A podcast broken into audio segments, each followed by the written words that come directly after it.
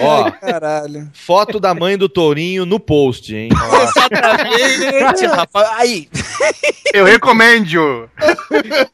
eu gosto muito. Olha, com, com todo o respeito, mas o Vini, o Vini não tá aqui agora. Parafraseando meu grande amigo Tapiex, eu comia. Ah, véia bonita mesmo. Quem aqui arranja um cara rico.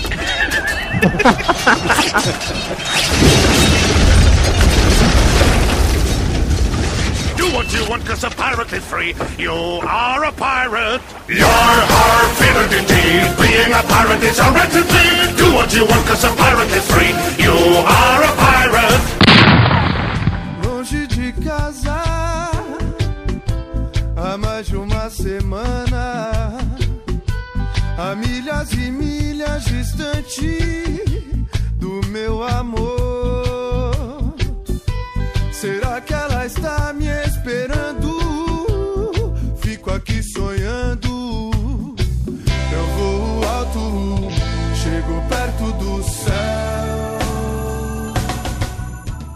Yo, Marujada do Mal! Você está ouvindo o PirataCast, direto do baúpirata.com. Eu sou o Michael, mais conhecido como Jabu Rio. Tem uma surubada de, de gente aqui hoje, Esquilo. Que porra é essa? Fala galerinha do mal, aqui é o Esquilo 666 e eu moro na cidade mais quente do Brasil, tanto que ontem um carro entrou em, em combustão espontânea em frente ao meu trabalho ontem, achei muito maneiro isso.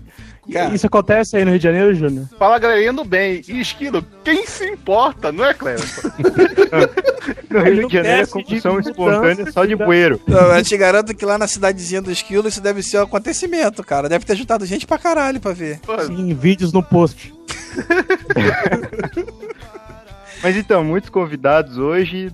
Por quem que eu começo? É, vamos lá então, seu Carlos Eduardo Barroso Torinho. Parabéns, minha porra, Carlos Torinho na área. Eu falei que ia falar isso no Pauta Livre, no Pauta Livre não, no PDataCast. Só porque o Clepson reclamou.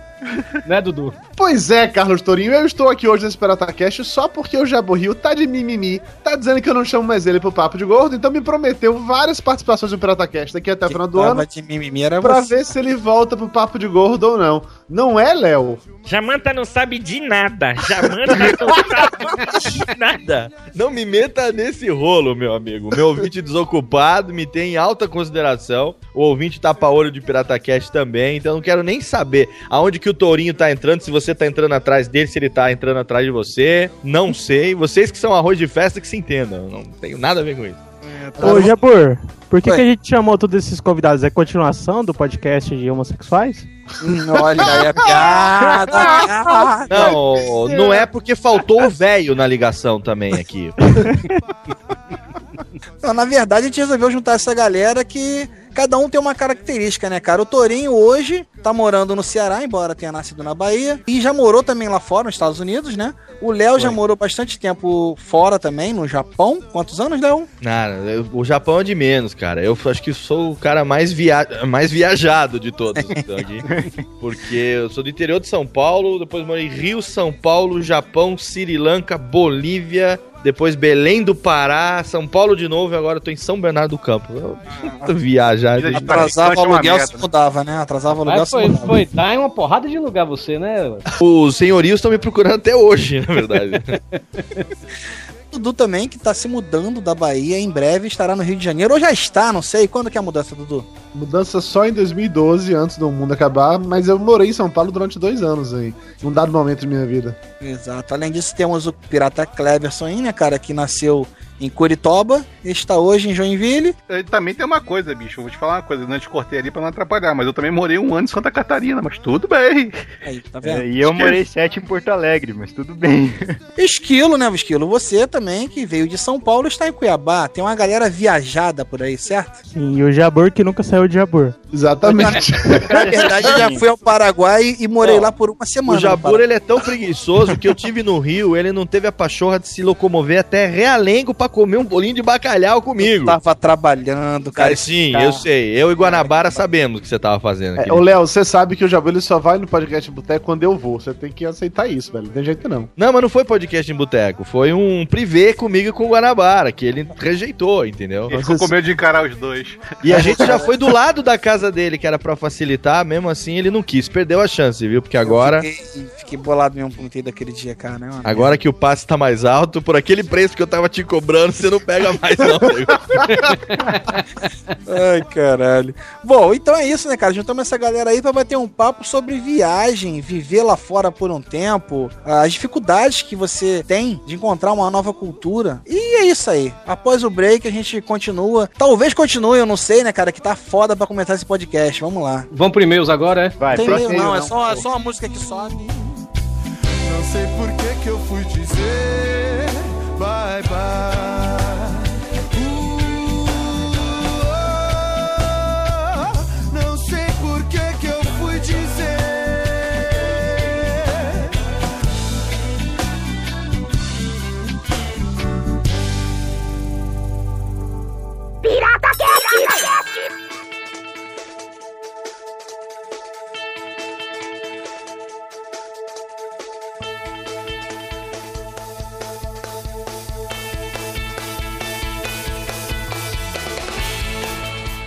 Então, galera, vamos começar esse bate-papo primeiro perguntando pros convidados aí, né, por que que resolveram sair do país? Tava devendo na praça? O que que rolou, Léo?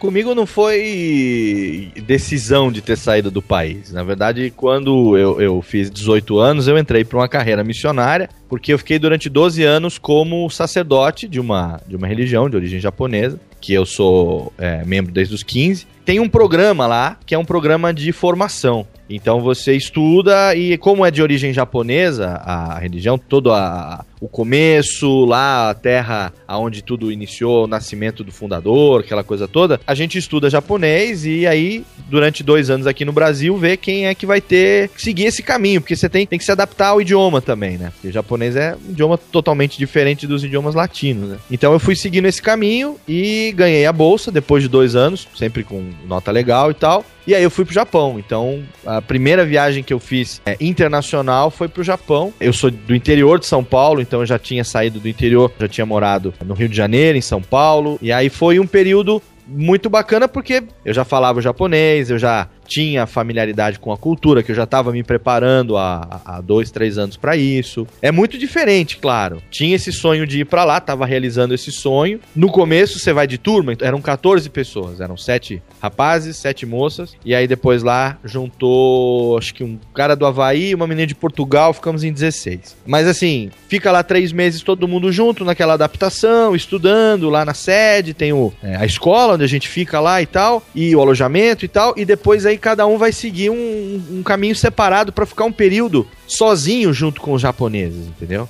É período de adaptação com a cultura, mas você vai morar na casa dos caras. Então, eu fiquei quase metade do ano morando na casa dos japoneses e mudando de casa. Cada, uma vez por semana era foda e era legal ao mesmo tempo, porque eu tinha festa de boas-vindas, aí depois de uma semana, festa de despedida. Pegava o trem, chegava numa outra cidade, festa de boas-vindas. Ficava uma semana, festa de despedida. E foi, mas morando na casa deles, assim, acostumando com o dia a dia, com tarefas, como se fosse mesmo um, um membro da família, né? Pra pegar É. e cultura, então, né, cara? É, a língua a gente estudava na escola e aí esse período foi o período onde a gente foi, foi colocar em prática o que a gente aprendeu na teoria e também para absorver a, a questão toda da cultura na, na experiência do dia a dia. Mas aí é foda, porque você tá sozinho no meio do japonês. Então, pela primeira vez na vida, mesmo no alojamento, você tá estudando e tudo mais, mas entre os amigos vocês não falam em japonês, falam na sala de aula. Mas entre os amigos no alojamento, não fala. E de repente lá você tá no meio do japonês e aí você é obrigado. Você imagina, cara, você ficar quase seis meses sem ouvir uma palavra em português, velho. Aí bate forte a questão da. Ô, Léo, duas perguntas. Qual, é, qual seria o nome da religião, que você não comentou, e o ouvinte que não sabe aqui ainda. E é se essa religião é celibatária, cara. Porque você ficou com oito meninas lá, né? Se as meninas Eu não- eram interessantes. Então, não, não, a religião é a, a messiânica, a igreja messiânica, que muita gente conhece pelo Jorei, que é uma, um ato de transmissão de energia pelas mãos e Uhum. tal. Minha mãe, é, minha mãe é devota dessa religião. A messiânica tem aqui no Brasil inteiro, tem o solo sagrado aqui em São Paulo, na represa de Guarapiranga e tal. E Nada lá a ver no com Kame Kameha, não, né, cara? Esse negócio- não, não, não, mas quase. Bem, bem que seria legal. Cavaleiros de transmissão energia- Atena. Porra, se a transmissão de energia saísse uma bola de fogo, ia ser foda pra caralho. Ia ser, ia ser muito legal. E não é, não é celibatária. Ah, o mais, assim, o mais equivalente do, do, do missionário, que eu tô dizendo, assim, do sacerdote, vamos falar assim, na igreja católica, seria como se fosse o diácono, entendeu? Que é uma espécie de. Ele tem o, o, o grau sacerdotal, vamos dizer, do padre, mas é, é importante que pra ele ser um orientador e tal, ele tem a família, ele vive em família, então não tem essa questão de voto de, de castidade, de celibato, de pobreza, até porque senão eu tava fudido, né, velho? Entendeu? Não, não, não. Mas é porque assim, as meninas. Primeiro porque as meninas que estavam comigo desse grupo de sete não eram interessantes mesmo, não eram Ah, comigo. cara, mas depois de um tempo, você sozinho dentro do. Não, mas, pois não, mas aí, aí que tá, que você não ouviu o Pauta Livre News 34, né, Torinho? O cara não escutou ainda. Mas as, ouvi, eu japonesin- as japonesinhas são bem interessantes também, viu, Júnior? É aquilo, né, cara? Se você tá lá fora, você tem que se envolver com a galera de fora, né, cara? É Fazer o verdade? completo. Em Roma, seja como os romanos e como as romanas. né? Exatamente.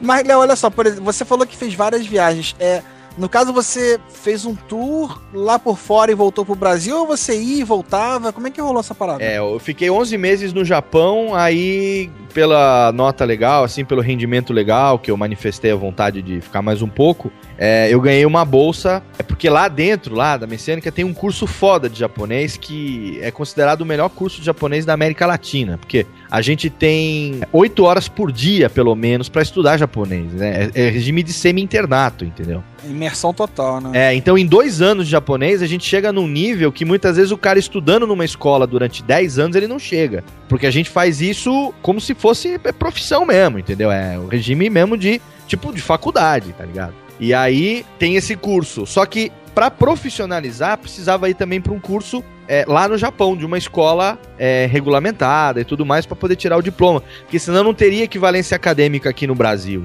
E aí eles me deram a bolsa, então eu voltei pro Japão. Eu fui pro Japão em fevereiro de 95. Duas semanas depois do, do, do terremoto de Kobe, eu fui. Peguei o Japão ainda nesse momento pós-terremoto de Kobe, aquela coisa merda, toda.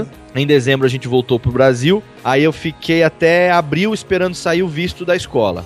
Quando saiu, eu voltei pro Japão e aí fui pra Nagoya. Fiquei um pouco mais de um ano na escola pra profissionalizar, pra fazer o nível 1 do japonês. E aí eu fiz, passei. Aí eu ia voltar pro Brasil, porque a Luciana, minha atual esposa, a gente já era namorado na época. Então, porra, imagina, ela me esperando durante todo esse período, né, velho? E ali, ela, né, aquele negócio, pô, quero voltar, quero casar, quero aquela coisa toda. Apesar de eu ser jovem na época, eu tinha 20, 21, 22 anos. Mas aí eu já tava focado no- na estabilidade e tudo mais. Até porque eu já tinha aproveitado pra caralho. E lá também aproveitei bastante. Aí eu tava voltando pro Brasil, aí o meu, o meu sensei lá, o meu responsável, falou assim: Você tá afim de dar um pulo no Sri Lanka, fazer um estágio? Eu falei, puta, Sri Lanka, não tô, velho, sabe? Quero voltar pro Brasil, minha mulher tá me esperando e tal. Não, não, vamos lá, vai ser legal e tal. E aí o presidente chamou, trocou uma ideia. Falou: ah, a gente precisa que você passe esse período lá pra ajudar terminar a formação do cara lá e tal, que tinha voltado mais cedo pro país dele. E aí eu carei essa, porque falei, ah, pô, vai ser só essa oportunidade na vida, né? Depois que casar não vai rolar mais. E pra acumular essa vivência é agora ou nunca. Eu falei, ah, quer saber? Foda-se, vamos nessa. E aí eu fui, meu. E aí fiquei seis meses lá no Sri Lanka também. E olha, foi uma das experiências assim mais intensas é, que eu já tive em todos os sentidos, sabe? O, o que eu senti de saudade do Brasil no Japão, no Sri Lanka foi multiplicado por 10. O que eu senti de dificuldade foi multiplicado por 20. O que eu senti, meu, de, sabe, aprendizado em todos os sentidos. Fortalecimento, crescimento, mesmo descoberta, assim, de você mesmo, sabe? Coisas assim de, de maturidade mesmo e tal, porque é outra realidade, cara. É outra realidade, é muito foda. E um povo muito legal, muito bacana, assim, generoso. Então eu, eu tive assim a felicidade de antes dos 25 anos ter conhecido vários países, ter passado esse período todo fora, que me fortaleceu bastante, porque a dificuldade fortalece a gente, né, velho? A saudade fortalece a gente. A gente passa é, é clichê, todo mundo Dá fala. mais valor, porra, né? Exatamente. Todo mundo fala, porra, só quando você não tem que você dá valor e tal. Eu era contra esse negócio. Ah, será que eu tenho que perder pra valorizar? Papinho de, de, de, né, de, de fica de mimimi aí e tal. Mas é verdade, velho. Você fica longe, estica o braço e não tem a pessoa que você queria ter, ou as coisas. Cara, imagina o seguinte: você ficar numa fissura, não tô falando de trepar não, porque a gente sempre dá um jeito, mas você ficar numa fissura foda, imagina, pra comer um feijão, velho. Sabe? Pra comer, meu, pra tomar um guaraná, velho. Lá no Japão, chegou uma época que a gente descobriu que numa cidade a 200 quilômetros onde a gente morava, tinha uma loja de brasileiro. E aí a gente pegou um trem num domingo na louca e foi lá. E a gente descobriu que os caras vendiam coxinha, tinha latinha de guaraná e tinha mostarda. Olha a sacada. Hoje em dia tem em qualquer esquina, mas naquela época não tinha. TV a cabo, não tinha. Ó, você ouvinte do Pirata Cast, entenda. Eu tô falando de uma época que não tinha TV a cabo, numa época que não tinha internet, não existia internet ainda, no mundo não tinha, tá? A gente tinha que pagar 2 mil ienes pra um cartãozinho telefônico internacional, que era o equivalente a 40, 50 dólares mais ou menos, pra você conseguir falar um minuto do Japão pro Brasil. Caceta. Você imagina No Japão hoje. foi há 100 anos atrás isso aí, né? É, pô. Não, foi há 15 anos, cara. No Japão também não tinha internet há 15 anos, né? Ou você acha que o samurai tava lá no Skype? não tinha, é uma época pré-internet. Então, você imagina essa dificuldade. Aí a gente descobre que tem uma loja os brasileiros lá. O cara importava perfume dessas marcas nacionais que a gente tem aí e começou a importar agora na Antártica, começou a importar ah, coisas que só tem no Brasil, tipo mostarda amarela, azeitona, não existe azeitona no Japão, né? Peraí, peraí, não existe mostarda fora do Brasil? Mostarda amarela, essa que a gente come aqui no Brasil, é praticamente aqui no Brasil só. É. É. Mostarda escura lá fora. Mostarda escura lá fora, tem mostarda branca e Que é, mostarda muito, é escura. muito boa também, né? Mas eu não sabia desse detalhe da mostarda Essa amarela, mostarda amarela que a gente come aqui é um condimento é feito assim pro, pro gosto do brasileiro, né? E aí eles começaram a importar essas coisas, a gente descobriu e a gente tinha lá uma ajudazinha de custo. A gente ia lá nessa loja pra comprar perfume do Boticário, pra comprar uma revista Veja ou a Ah. revista do Brasil pra poder ter alguma porra, coisa em português pra ler. Tá bom Tomar um comprar uma Guaraná. revista verde. Isso tá bom, tá bom. tomar um Guaraná, uma Playboy também, de vez em quando, né? tomar um Guaraná, porque as revistas de mulher japonesa, Deus me livre. tomar um Guaraná Antártica e comer uma coxinha, cara. Então é uma das coisas que a gente valorizava pra caralho, assim. Caralho, né, cara? Tá lá fora, você realmente passa a dar valor mesmo a, a pequenas coisas. E, e, assim, O- eu sei que, obviamente, o caso do Léo, ele tava do outro lado do mundo, é uma parada muito mais tensa, assim. Mas quando você cresce em qualquer ambiente que você cresce, você vai pra um outro lugar que os hábitos são diferentes, é muito esquisito. Bicho, quando eu morava em São Paulo, eu passei dois anos em São Paulo, me deu uma época, uma fissura por acarajé. Você não tem noção do que é isso. Assim, acarajé em Salvador, acha em qualquer esquina, sacou? E lá em São Paulo não era fácil achar acarajé. Então, no auge do desespero, eu tava no Largo da Batata, que é em Pinheiros, tinha uns caras fritando acarajé lá. Eu fui atraído pelo cheiro. Eu falei, caralho, eu vou comer esse acarajé. Sabe, sabe, sabe viciado mesmo naquela merda? A porra do acarajé, velho, ele, ele era frito em óleo, não era azeite de dendê. Mas É. foda-se, era um Você acarajé. sabe que não vai entendeu? ser o seu acarajé, né? É que aqui em Fortaleza vai. também não é Eu feito no fiquei com DD, uma não. diarreia, eu fico com uma diarreia filha da puta, mas matei a minha vontade de comer acarajé naquele dia. Cagou sorrindo, né, Dudu? Ah, acarajé, acarajé com dendê acho que só tem na Bahia mesmo, porque aqui em Fortaleza também não. Aqui é, é dendê aqui parece que é especiaria, velho. É, Mayra, quando morou em Goiás durante um bom tempo, ela ficava pedindo quando eu viajasse, eu levasse farinha pra lá. Que a farinha aí no sul do país, não sei se na, na região de vocês também, acho que, eu sei que no Rio de Janeiro também. É uma farinha toda granulada, mas bem, sei lá, parece que tem pedra dentro dessa porra. Enquanto que a Aqui em farinha. Fortaleza aqui, também. a farinha aqui na Bahia não, é lisinha, é praticamente areia mesmo. E é mais amarela também, não é a farinha aí? Aqui é mais branca, não, não é isso? Depende, É tem- chamada copioba. Depende. Quando eu fui agora pro Rio de Janeiro em julho, por exemplo, eu levei 4kg de farinha pra Mayra, porque ela queria farinha pra comer farofa de verdade, não essas farinhas que tem aí. É claro, né? Rio de Janeiro é do lado, não é como no Japão, é uma outra pegada, mas assim, esses hábitos são foda, velho. Quando você, Você sabe sai do seu ambiente. O que, que a gente fazia lá, Dudu? Tinha caravana, né? Como era um, um lugar religioso, então tinha durante algumas datas do ano, tinha caravanas de vários países do mundo, obviamente do Brasil também tinha. Em algumas datas a gente que nós que éramos os seminaristas brasileiros, a gente ficava encarregado de ciceronear os brasileiros. E aí a gente começava porque na imigração você não pode passar com nada perecível, nada de víveres, alimentos, essas coisas você não pode passar. E aí tinha um esquema de contrabando de comida que a gente Olha fazia. só, rapaz. Isso é coisa de muito de gordo, mas também é coisa de cara que tá do outro lado do mundo. Porque E assim, coisa de prestigiário também de bambu, Totalmente, né, cara? não, você como é imagina as coisas, né? a lima dentro do bolo. Você imagina esse esquema. Então, ligava pra minha Eu tava mãe. pensando de outro jeito, cara. Eu tava pensando dentro do ano. Não, não, no furico não entrava. Eu não sei, o cara no avião também se trazia um salame hamburguês dentro do Toba, não sei. É, pois é, né, Mas cara? eu ligava pra minha mãe e falava, mãe, vai ter caravana. Porra, o que, que você quer? Anota aí, ó. Bis, chocolate brasileiro, porque o chocolate japonês, ele é quase sem açúcar, então é, é totalmente sem graça.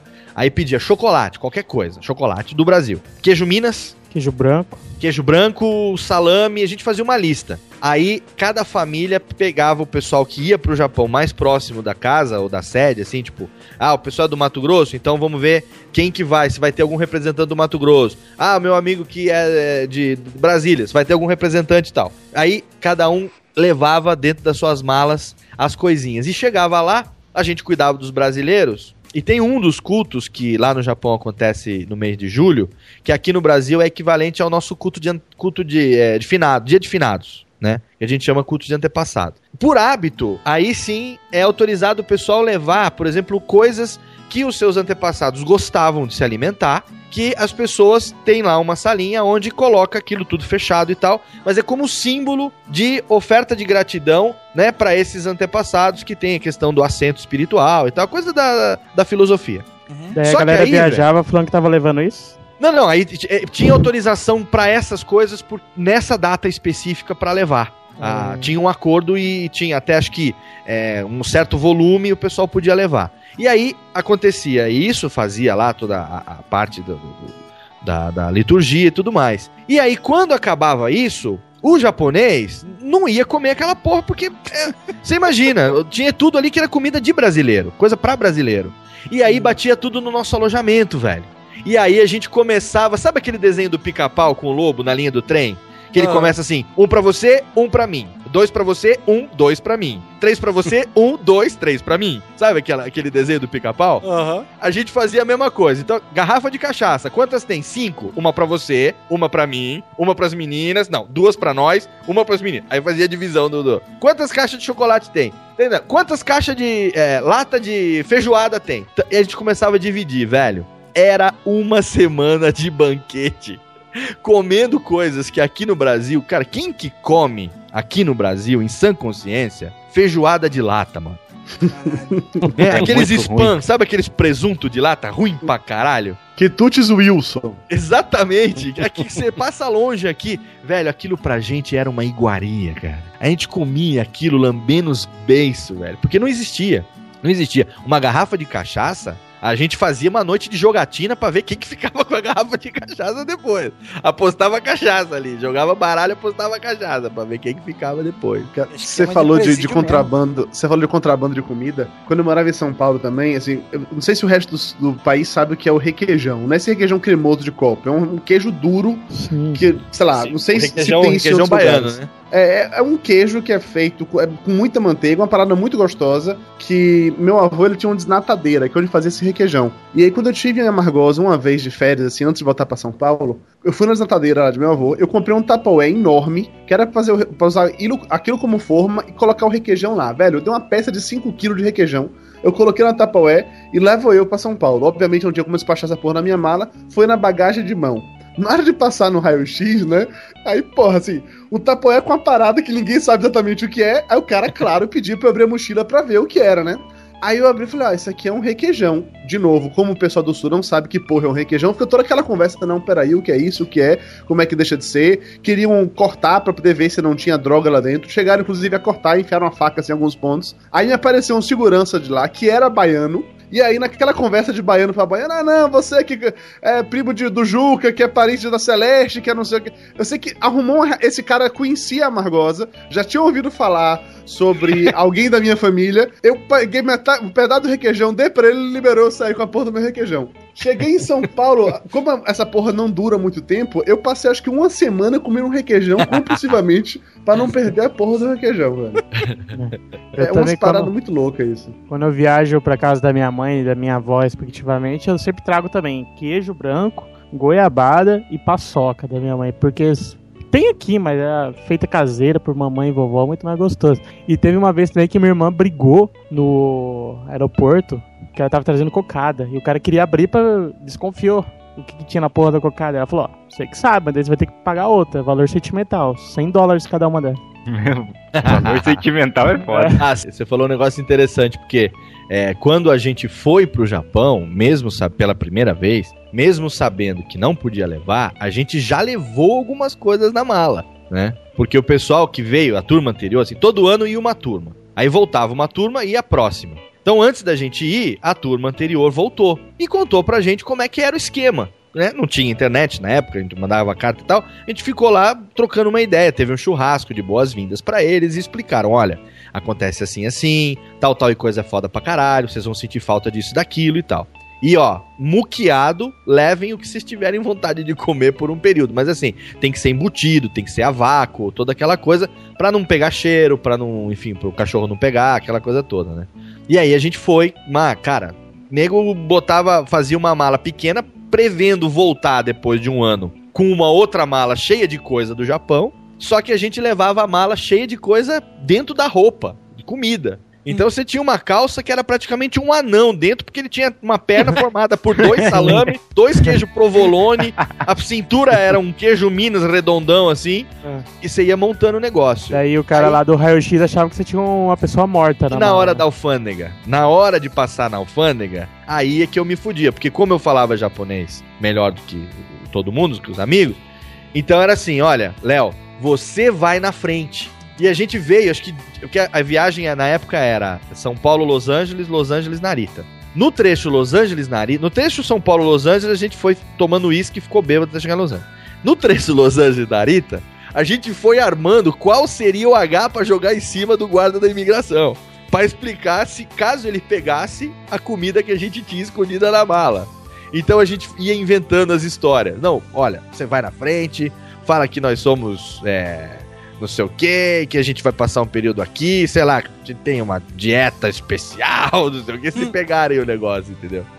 E aí a gente foi, tudo meio com o cu na mão, mas você imagina, o cara vai voltar do exterior, ele volta com o cu na mão porque ele tem laptop, câmera digital, relógio, cacete. A gente tava com o cu na mão entrando no Japão porque tinha queijo, chocolate, lata de Gordo é uma desgraça, né, velho? O gordo é foda. É gordo fazendo gordice. gordo, Parecia que tava contrabandeando pra dentro de um spa, né, cara? Exatamente, cara. E aí passou quase todo mundo. Não é que o último ficou preso, velho. O último amigo da fila ficou preso. E exatamente o baiano, Marcão, o boi, que era o cara que falava pior japonês. E ele na, na, na- na alfândega no Japão, os caras não falando nada. E ele mandando um CC, ele era gago, além de baiano, ele era guarda. Gago. Ele mandando CC, C, seu guarda, entenda bem. E querendo trocar ideia. querendo trocar ideia com, com o cara chamando o japonês de CC, seu guarda, entenda bem. E aí chama o Lopes pra ir lá pra tentar tirar o cara dali. Olha, foi a primeira farofada já na chegada pro Japão. Mas pra você ter uma ideia, porque a vida no exterior, é, a vida fora do seu lugar de origem, ela exige uma, uma adaptação em vários aspectos, né? Não só cultural também, assim. É, depois que eu voltei do Japão e do Sri Lanka, me transferiram pra Belém do Pará, velho. Eu fiquei cinco anos em Belém. Eu sou do interior de São Paulo, ô caipira, porta aberta. Nós vai, nós volta. E aí fui pra Belém do Pará, onde tem os meni a- a- as menininhas, as coisinhas, né? Os patos no tucupi, égua, pai d'égua e o carimbó. o cacete. preconceito, mano, com o interiorzão. Não tenho preconceito nenhum. Eu sou porta aberta e o meu filho mais velho é paraense, nasceu lá em Belém. Mas o que eu tô falando é da dificuldade, porque o tutu de feijão paulista aqui, o virado a paulista, o pururuca, ou comidas. Tô falando de comida que eu gostava de comer. Lá no Pará não existe. A farinha, o Dudu tá falando, farinha paraense geralmente é a Farinha- base de mandioca. Você tem farinha a, farinha, d'água. a farinha do Pará é uma pedra, velho. Eu, É, eu- uma pedrona grossa, você tem farinha d'água, você tem uma Me deram série uma de vez essa farinha do Pará, eu bati no liqui- liquidificador, velho. Porque tava foda. Caralho.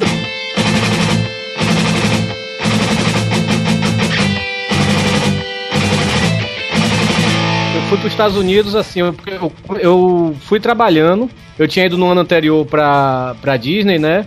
Aí no ano seguinte, aí eu, eu- quando eu voltei, eu deixei já meu currículo lá pra trabalhar como guia, né? Como staff, porque eu já falava inglês, tinha feito curso, eu sempre praticava, comprando revistas, essas coisas. Aí eu fui como guia. Também conheci a dona da empresa, né? Da, da empresa de. a empresa turística, né? De guia turismo, essas coisas. E eu fui pra lá no, no ano seguinte como. não como guia, eu fui como staff, né? Eu ficava assim, organizando é, os hotéis onde ficava cada turma, sabe? Eu organizava, vamos dizer, alguma menina. Teve uma menina lá que passou mal, eu tive que levar no hospital. Quando cheguei lá, eu soube que a menina tava com fungo lá embaixo, velho. E eu tinha que falar isso pro médico, que a menina tinha, tava com fungo na buceta, velho. Eu tinha que falar isso pro médico. Você voltava pra Porque- baixo e- e, e- ó. Não, e ela transou lá, né? E, e uma menina de 15 anos não pode, velho. Não pode, né, velho? Não pode deixar. É o menino. Torinho, pelo- Torinho, how do you say fungo na buceta em inglês?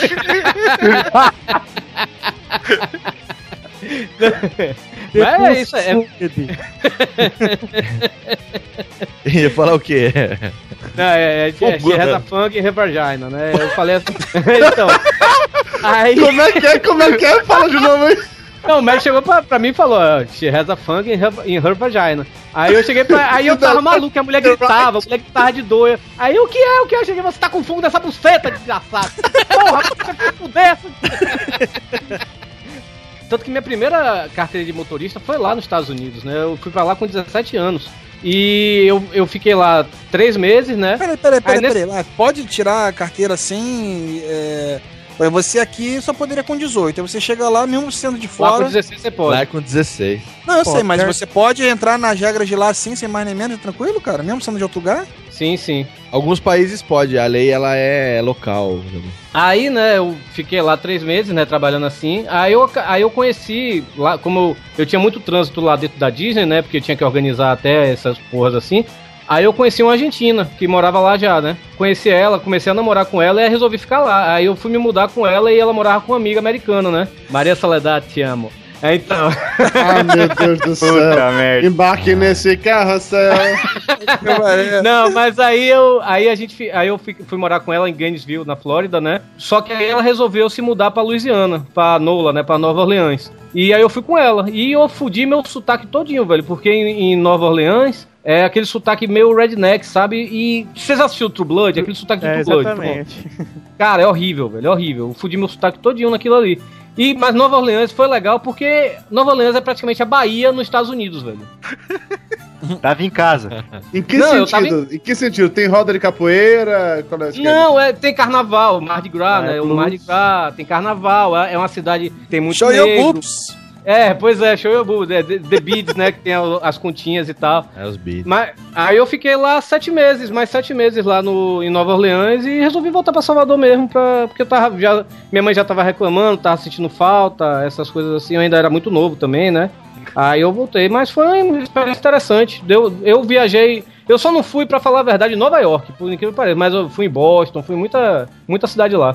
Foi muito legal. Eu tenho vontade do caralho, cara, de conhecer Nova York. Eu também, também. Aí depois eu vim pra cá, né, e passei um tempo trabalhando no governo aqui da Bahia, e depois, em 2003, eu resolvi vir pra cá pra Fortaleza, também por causa de mulher. Não me arrependo até hoje, eu, eu conheci Fortaleza em 98, no congresso que eu vim pra cá, eu falei assim, um dia eu vou morar nessa cidade. Aí eu me lembro que um dia eu tava no Detran até, renovando a carteira, e um amigo meu me ligou, ó, velho, a Unifor, que é a fa- faculdade aqui, né, tá mais barata que a católica. Bora? Aí eu cheguei, é, bora, né? Mas não levei fé, né, velho? Porque a galera sempre marcava as coisas, tipo assim, ah, vamos passar Réveillon em Porto Seguro. Quando chegava no- na época do Réveillon, não, vamos pro carnaval. Vamos, vamos guardar o dinheiro pro carnaval. Eu não, não levei fé. Aí de noite, quando a gente foi pro barzinho, esse meu amigo chegou pra mim e falou assim: já resolvi tudo, passagem, essas coisas, vamos. Eu cheguei, pô, é sério mesmo? Então bora. Então eu só avisei pra minha mãe que tava morar em Fortaleza, faltando um mês pra ela, sabe? Aí, e meu pai tinha acabado de falecer e tal. Eu já era muito independente, sabe? Eu fazia tudo, as coisas dentro de casa, era tudo eu. Eu, eu se eu viajasse, quando minha mãe viajava muito pra fazenda, né?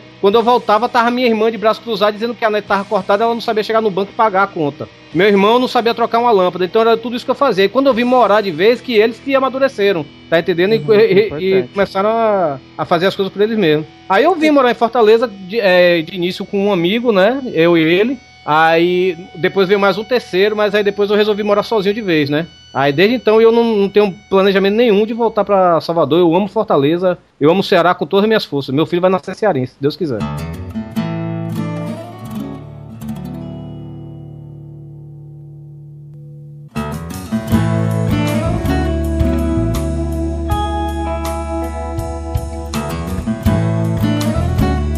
Acho que esse é o maior desafio quando você vai morar fora da sua região, porque você perde completamente qualquer rede de contatos. Exatamente. Você tem uma rede de contatos que você vai criando ao longo da sua vida e tal, mas quando você se muda, cara, você começa do zero e aí você tá sem amigos, tá sem conhecido. Eu acho que o, o dia mais triste de minha vida foi um Réveillon que eu passei em São Paulo. Eu já, eu tinha, tinha ido embora pra São Paulo já há algum tempo, tava morando lá. Eu tinha recém me separado lá da falecida. Eu já tinha me mudado pra, pra um apartamento só meu. Porra, eu não tinha ninguém, eu não tinha nenhum amigo, eu não tinha pra onde ir, minha família tava aqui. Eu sei que eu fiquei tão mal assim que eu resolvi dormir antes da meia-noite. Aí fui dormir 10 e meia, 11 horas, pra não ver realmente o, o Réveillon, né, passar sozinho. E aí acordei meia-noite com barulho de fogos, eu abri a janela do apartamento vi os fogos estourando assim ao longe, deitei na cama pra dormir de novo, naquela deprê foda, porque você não tem ninguém perto de você. Nem pra dizer que você tinha um amigo mais ou menos, pra ligar pro cara e dizer, porra, e aí, vamos encher a cara, vamos pegar umas putas e tal. Quando você sai do seu ambiente, essa é a parte mais escrota, assim. É, você o- criar o um novo foda é- grupo, um novo núcleo. O foda disso, eu tava até comentando isso com o Dudu outro dia, a gente conversando aqui pelo Skype. Quando eu vim morar aqui, aí eu, eu vim morar aqui também por causa de uma menina que eu conheci no carnaval, né? Aqui em Fortaleza. Só que não durou dois meses É quando o, eu vim é o morar aqui. cachorro no cio, cara. O cara vai atrás da mulher, né, Toril é foda, bicho.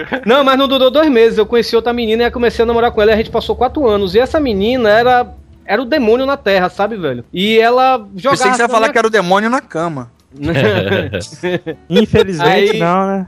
Aí ela reclamava de tudo, assim, vamos dizer, ela gastava 300 reais numa sandália, mas se eu comprasse, vamos dizer, eu gosto muito de comprar revista, né, velho? Eu comprava uma sete, uma placar, uma veja, alguma coisa assim, ela reclamava dizendo que eu tava gastando dinheiro com besteira. E ela comprava uma sandália de 300 reais, que eu acabava de besta, pagava, É, sabe? Isso é o demônio, e, e ela falava, ó, faça amigos, porque se eu terminar com você, é, como é que vai ser? Você vai voltar pra Salvador? E eu pensava nisso também, velho. Eu não tinha amigos nessa época. Mesmo. É, não, é, eu não tinha. Quando eu comecei a fazer amigos, ela achou ruim. Aí o- os amigos dela hoje são meus amigos, são mais amigos meus do que dela. Se afastaram dela e ficaram comigo, tá entendendo? Isso que o Dudu falou é muito foda, velho. Teve um ano, e uns dois anos atrás, né? Eu, eu terminei com ela em 2007, então foi 2007 mesmo, no final de 2007. Eu tava sem dinheiro pra ir pra Salvador, minha mãe também tava apertada lá pra pagar a passagem pra eu ir pra Salvador pra passar o Natal Ano Novo, que todo ano eu vou pra lá, né? Ou então minha mãe vinha pra cá. Aí eu tava mal, mal malzão mesmo. Aí nessas horas você vê como amizade você descobre né, em poucos lugares, sabe, velho? A menina que era uma das melhores amigas dela, acabou sendo uma das minhas me- melhores amigas, me chamou pra passar Natal e Ano Novo com a família dela, sabe? Ah, Eu achei aquilo ali foda, velho. Ela me pegou aqui em casa às 7 horas da noite, eu já tá, eu ia fazer que nem o Dudu, ia dormir cedo, tá entendendo? É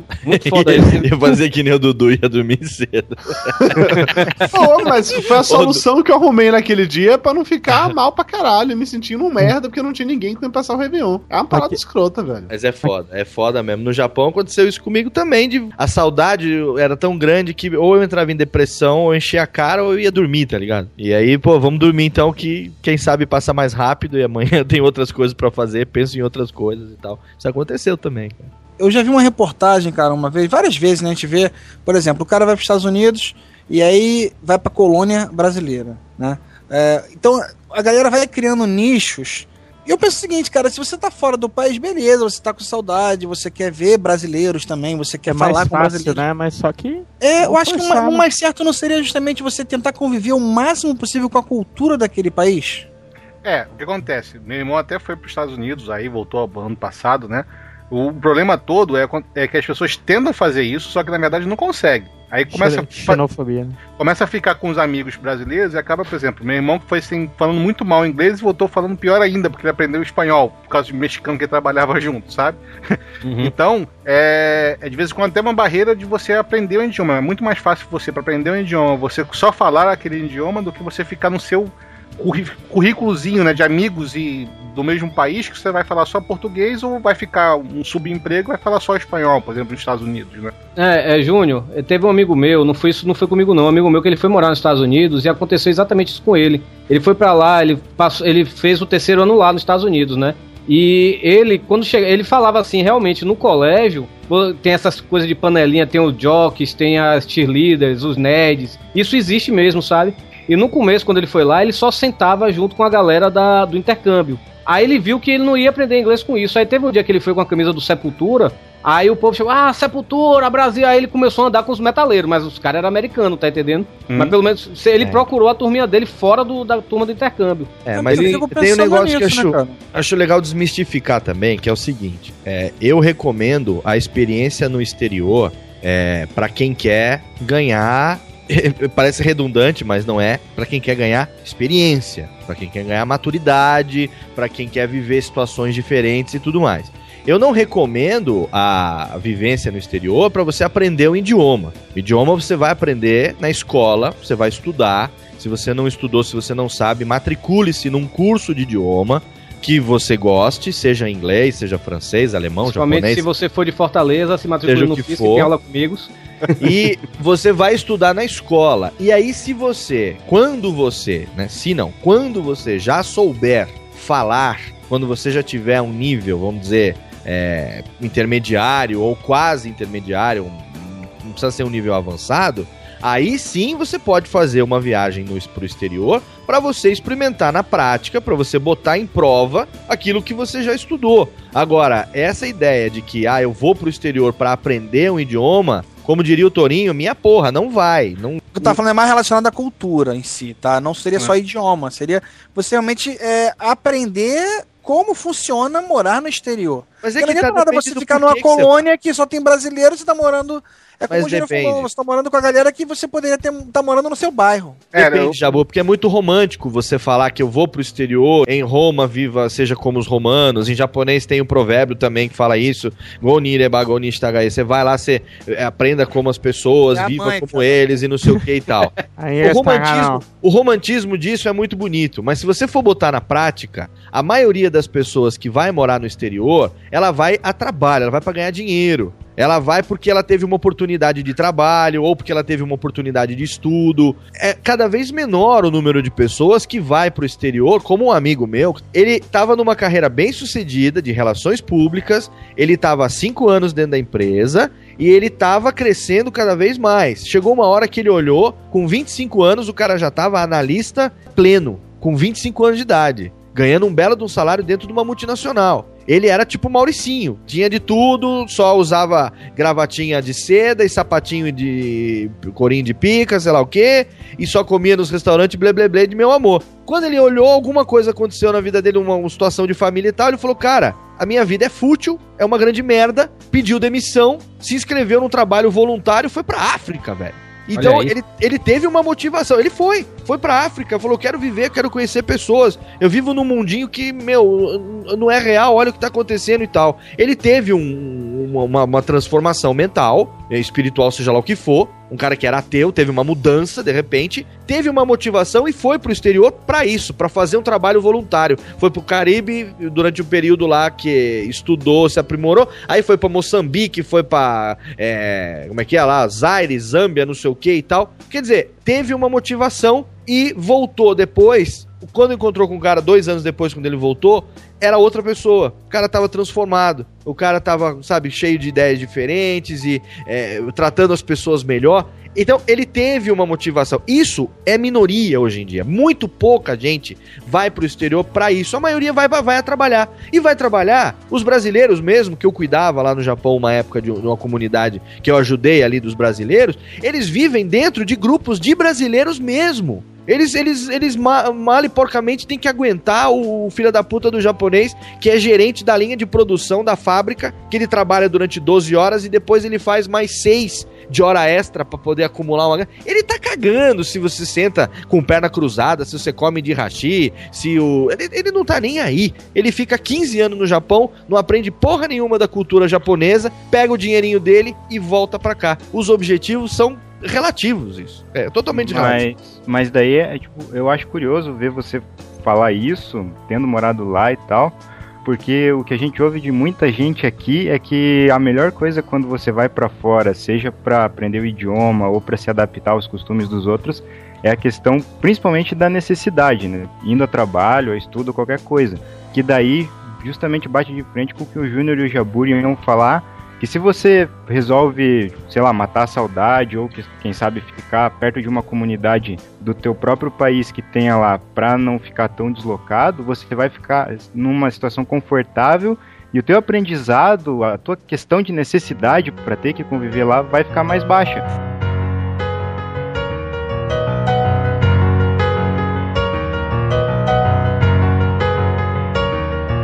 Com relação a preconceito, assim, você, Torinho, por exemplo, já sofreu? O que, que você tem pra falar disso, cara? É, muita gente não gosta de viado, né, Torinho? Te bulinaram lá, na, lá na Disney? isso. É, lá na Disney, quando eu trabalhei como pateta, eu era o pateta, né? Mas, não, tô brincando. Você era. Pô, eu ia falar que você tá na carreira certa. Eu não tive muito preconceito em Nola, né, velho? Mas eu tive muito preconceito lá na Flórida. Ele- Eles tinham, eu tinha a camisa do Bahia, por exemplo, assim, era tinha patrocínio da Renner, aquelas tintas Renner, né? E eles perguntavam, assim, se era o nome de jogador, se era o nome de... E perguntavam se eu ia pro colégio de... de lá em Salvador, né? Lá, aqui no Brasil. Perguntavam se eu ia pro, pro colégio de Cipó, se existia McDonald's. Essas coisas todas assim, mas preconceito, preconceito mesmo, só teve uma vez só que a gente tava numa fila assim, Aí eu tava falando em, em português, né, com a, com a Soledad, ela falava português, né? E eu tava falando em português com ela, aí eu ouvi o cara falando assim, ah, stupid fox, falando assim, sabe, velho? Aí eu vi que o. É, pois é, o cara. O cara viu o cara tava. Aquele cara ariano mesmo, sabe? Eu vi que o cara era. E eu parti pra cima do cara, sabe, velho? Pe- perguntando qual é de mesmo e tal. Aí o, o, o Você vendedor virou pra da. ele e perguntou qual é de mesmo em inglês? What's the same? Aqui é What Bahia, is meu the irmão. brother, né? What is the brother? Puxou a peixeira. Ele mandou um Mas- Bahia minha porra. Ô, Torinho, agora, agora vem, vem cá, Torinho. Você também é cabaço pra caralho, né, Torinho? Diga, Puta que pariu. Não foi por causa de, de camiseta do Bahia, não foi por causa de nada. Pô, você vai sair com o cara com o nome de cantor de música sertaneja na camisa, velho. Pô, tá Rick Renner, mano. O cara olha e fala: Não, que isso, cara. Sem condições. Mesma coisa que você quer sair hoje com a camiseta da faculdade de Santana, e o cara olha e fala: Luan Santana, não! não Faz Não, eles isso, falaram pô. assim, eles pensaram que era o nome de um jogador, aí eles ficaram falando assim, pô, o nome de brasileiro é estranho mesmo, sabe? Aí, isso, Ué, mas fala assim, é, bonito, Renner, bonito é McNuffin, é bom pra caralho. deixa, eu, deixa eu falar com relação a esse negócio de preconceito no exterior.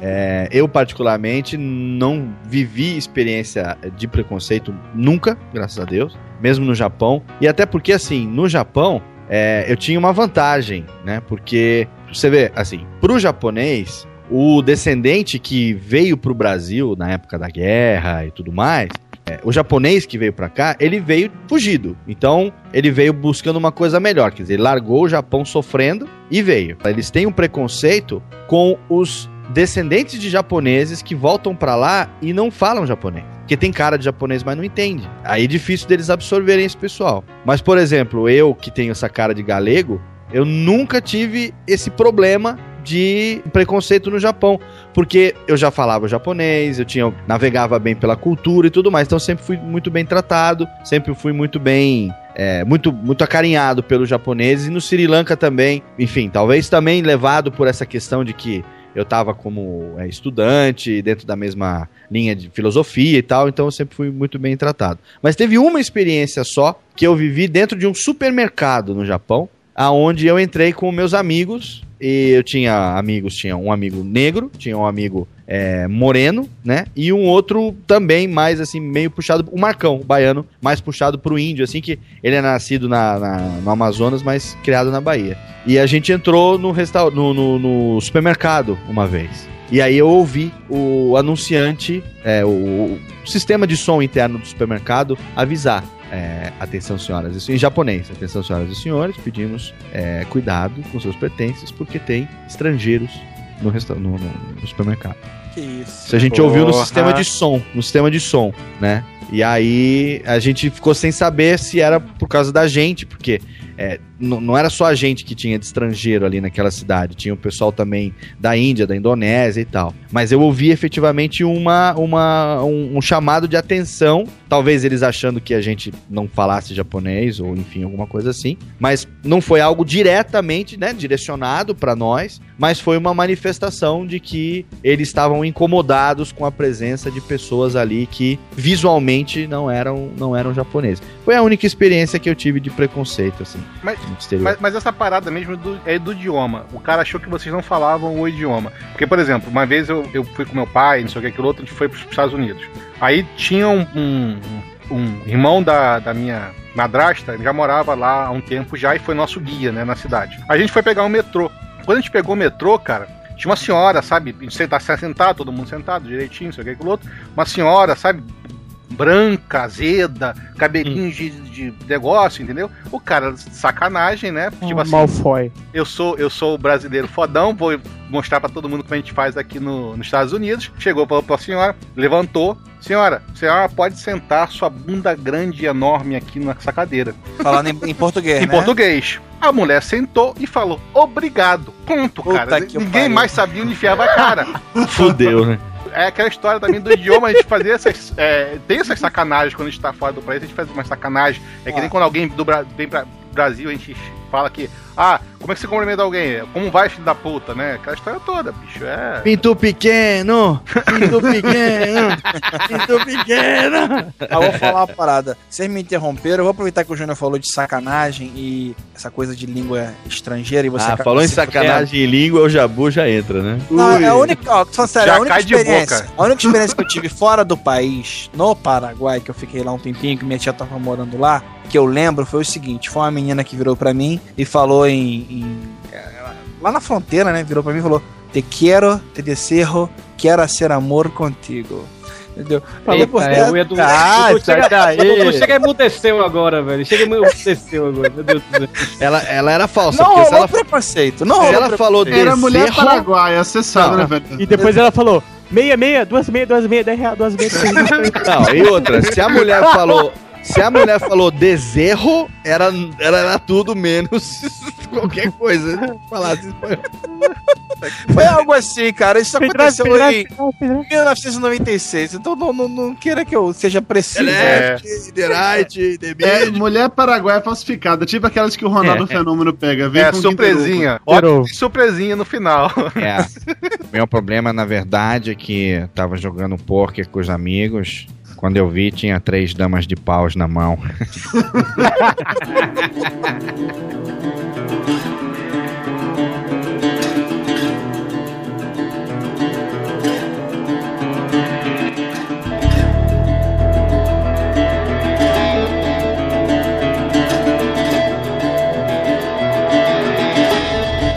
É, uma coisa que é interessante também. Vocês já repararam que às vezes o cara vai lá pra fora, por exemplo, ele reclama que ele tem um emprego aqui, que ele trabalha às vezes de repente 8 ou 10 horas e não ganha bem e tal.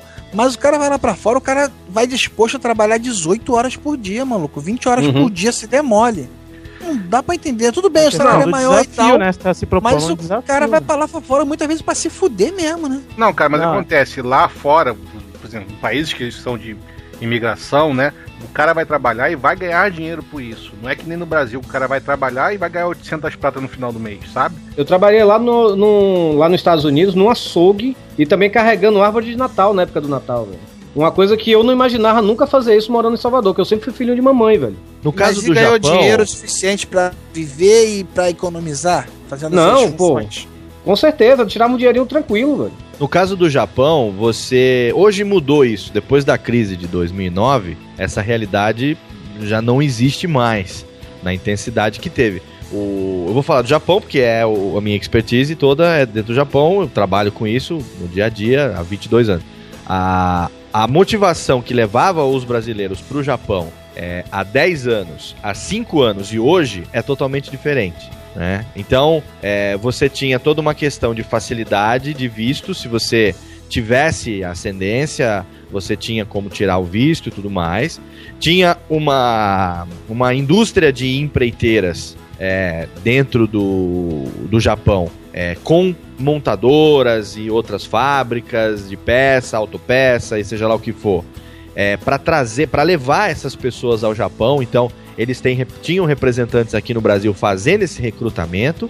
Trabalha-se realmente muito mais, mas remunera-se muito melhor do que aqui. Então, você conseguindo trabalhar 10 anos no Japão, você conseguir acumular o que muitas vezes você não acumularia em uma vida de trabalho aqui no Brasil, para você que tinha, para pessoa que tivesse visto, passaporte, todas as facilidades é, que precisaria para trabalhar lá, ué, se compensa, o pessoal ia. E aí, para poder viver, é isso que o, que o Jabu falou, isso que o Cleverson falou, para você poder viver melhor, para você sentir menos o impacto de que você tá do outro lado do mundo, para você não se sentir um excluído, porque existe toda uma questão de preconceito por parte da É o- sociedade e tudo mais. É o pacote de Você- dignidade, né? Exatamente, o pacote de dignidade é o quê? É você formar aquele grupo de pessoas que são da mesma origem e ali um dá aquela sensação de segurança pro outro, para que vocês, mesmo estando em outro país, em outra cultura, o impacto não seja tão grande e você consiga ficar lá o maior tempo possível. Hoje, depois da crise, que o pessoal tá capitalizando todo o emprego que surge para quem é do próprio país, porque eles mesmos estavam ficando desempregados, essa realidade mudou. Então é difícil você encontrar hoje, 2011, mês de agosto, alguém que fale: Eu quero ir pro Japão para fazer minha vida como tinha há 4, 5 anos. Não, o cara vai para passear, vai para conhecer a cultura, fazer turismo, ficar dois, três meses, ou ganha uma bolsa, ou o cara tem visto, ele vai passar, por exemplo, um mês de férias aqui, ele vai lá fazer um arubaito, que chama, que é, ele vai trabalhar lá durante as férias, ganhar essa experiência, pegar uma graninha, depois de um, dois meses ele volta.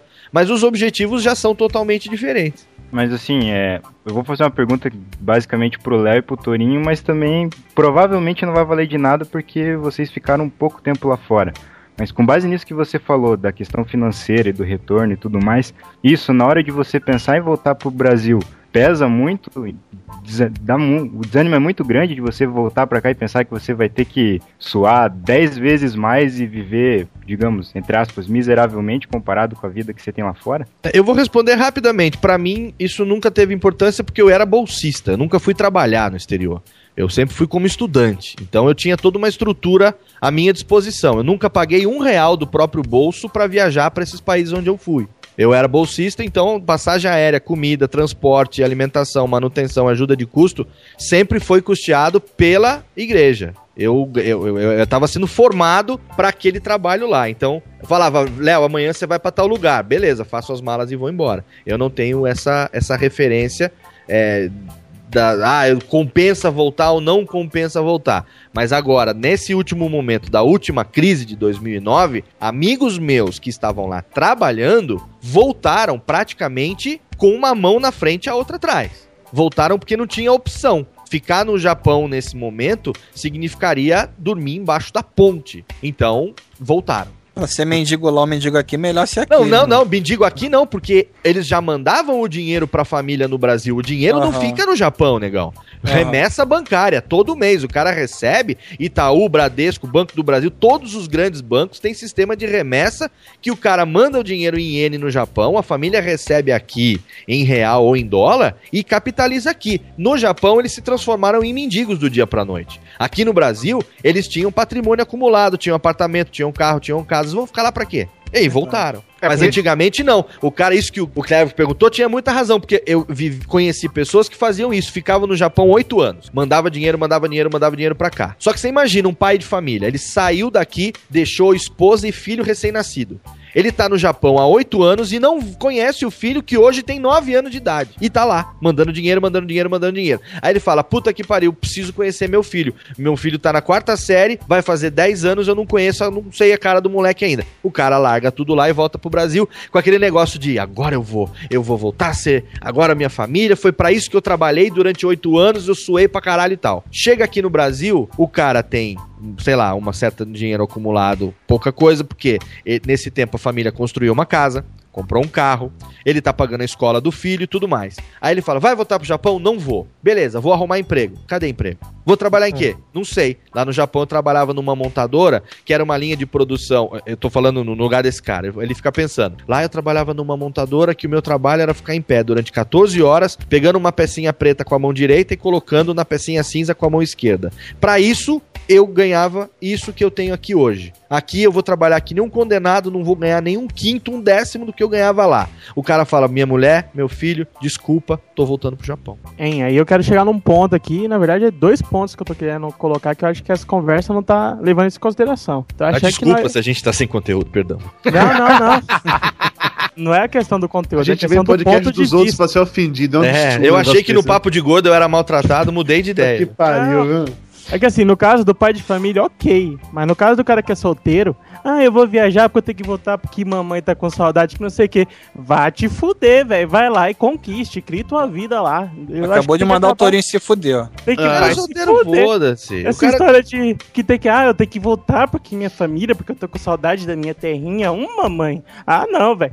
Vai, você visualizou uma oportunidade lá, surgiu uma coisa boa, vai lá e conquiste. E a segunda coisa, acho que a gente foca muito nessa história de sair do Brasil, que as oportunidades estão lá e tal. Eu vejo mais oportunidades para dentro do Brasil, no interior, que é o meu, é o que eu tentei fazer, né? E eu acho que hoje ainda tem mais caminho interior do Brasil. Você vê as capitais das estradas, o tão pouco que é povoado o Brasil do que pra fora. Mas vai depender também da sua qualificação, né, Esquilo? Porque o que você mais vê também é gente saindo do interior pra tentar as grandes capitais e se fuder Não, também. é porque daí o cara ele tá, tem uma formação foda que não cabe naquela cidade e não tem emprego pra formação dele ali. Mas isso é de Isso hoje. é uma hoje isso já está acontecendo. A indústria brasileira cresceu, as Isso. coisas que se produz aqui hoje já são bem mais diversificadas do que eram em outra época. Então, por exemplo, vou dar um exemplo. A indústria naval brasileira está contratando ex-metalúrgicos né, de outros países, como Japão, China e tal, brasileiros que tinham ido morar lá, se qualificaram nisso, só que agora aqui no Brasil tá pagando melhor, os caras estão voltando. Mas olha só, eu acho o seguinte, que existem duas maneiras de se pensar quando você vai morar fora do Brasil. Talvez o Chico não esteja pensando nisso quando falou aí o que ele falou. Existe a maneira de você, eu quero juntar capital, mas eu quero me aposentar no Brasil, ou seja, eu quero ganhar muito dinheiro lá, juntar tudo que eu puder, vou morar é num a barraco, que quer voltar pra casa. quer Vai voltar pro Brasil pra voltar bem, porque o cara junta dinheiro, esquilo. Meu primo mesmo foi pros Estados Unidos, morou cinco anos nos Estados Unidos, ju- juntou um dinheiro bom e tá vivendo de hoje com o dinheiro que ele juntou. E Mas tem um cara? Lá ou aqui? aqui no Brasil, entendeu? Ah, Ele mas trabalhou cara cinco anos, se fudeu cinco anos. Não, esquilo, mas aí que tá.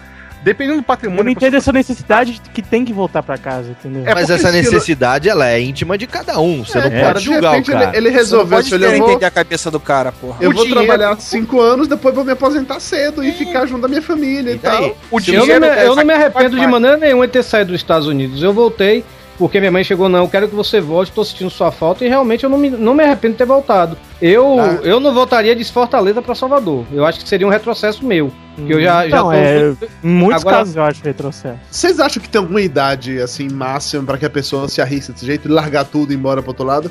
Que assim, eu tô hoje com 35 anos. Tem um grande amigo meu, Geraldo, se formou comigo na época da faculdade e tal, nos formamos em publicidade. Ele agora, depois de ficar aqui em Salvador, estagnado durante um tempão, resolveu que ele vai mudar de área.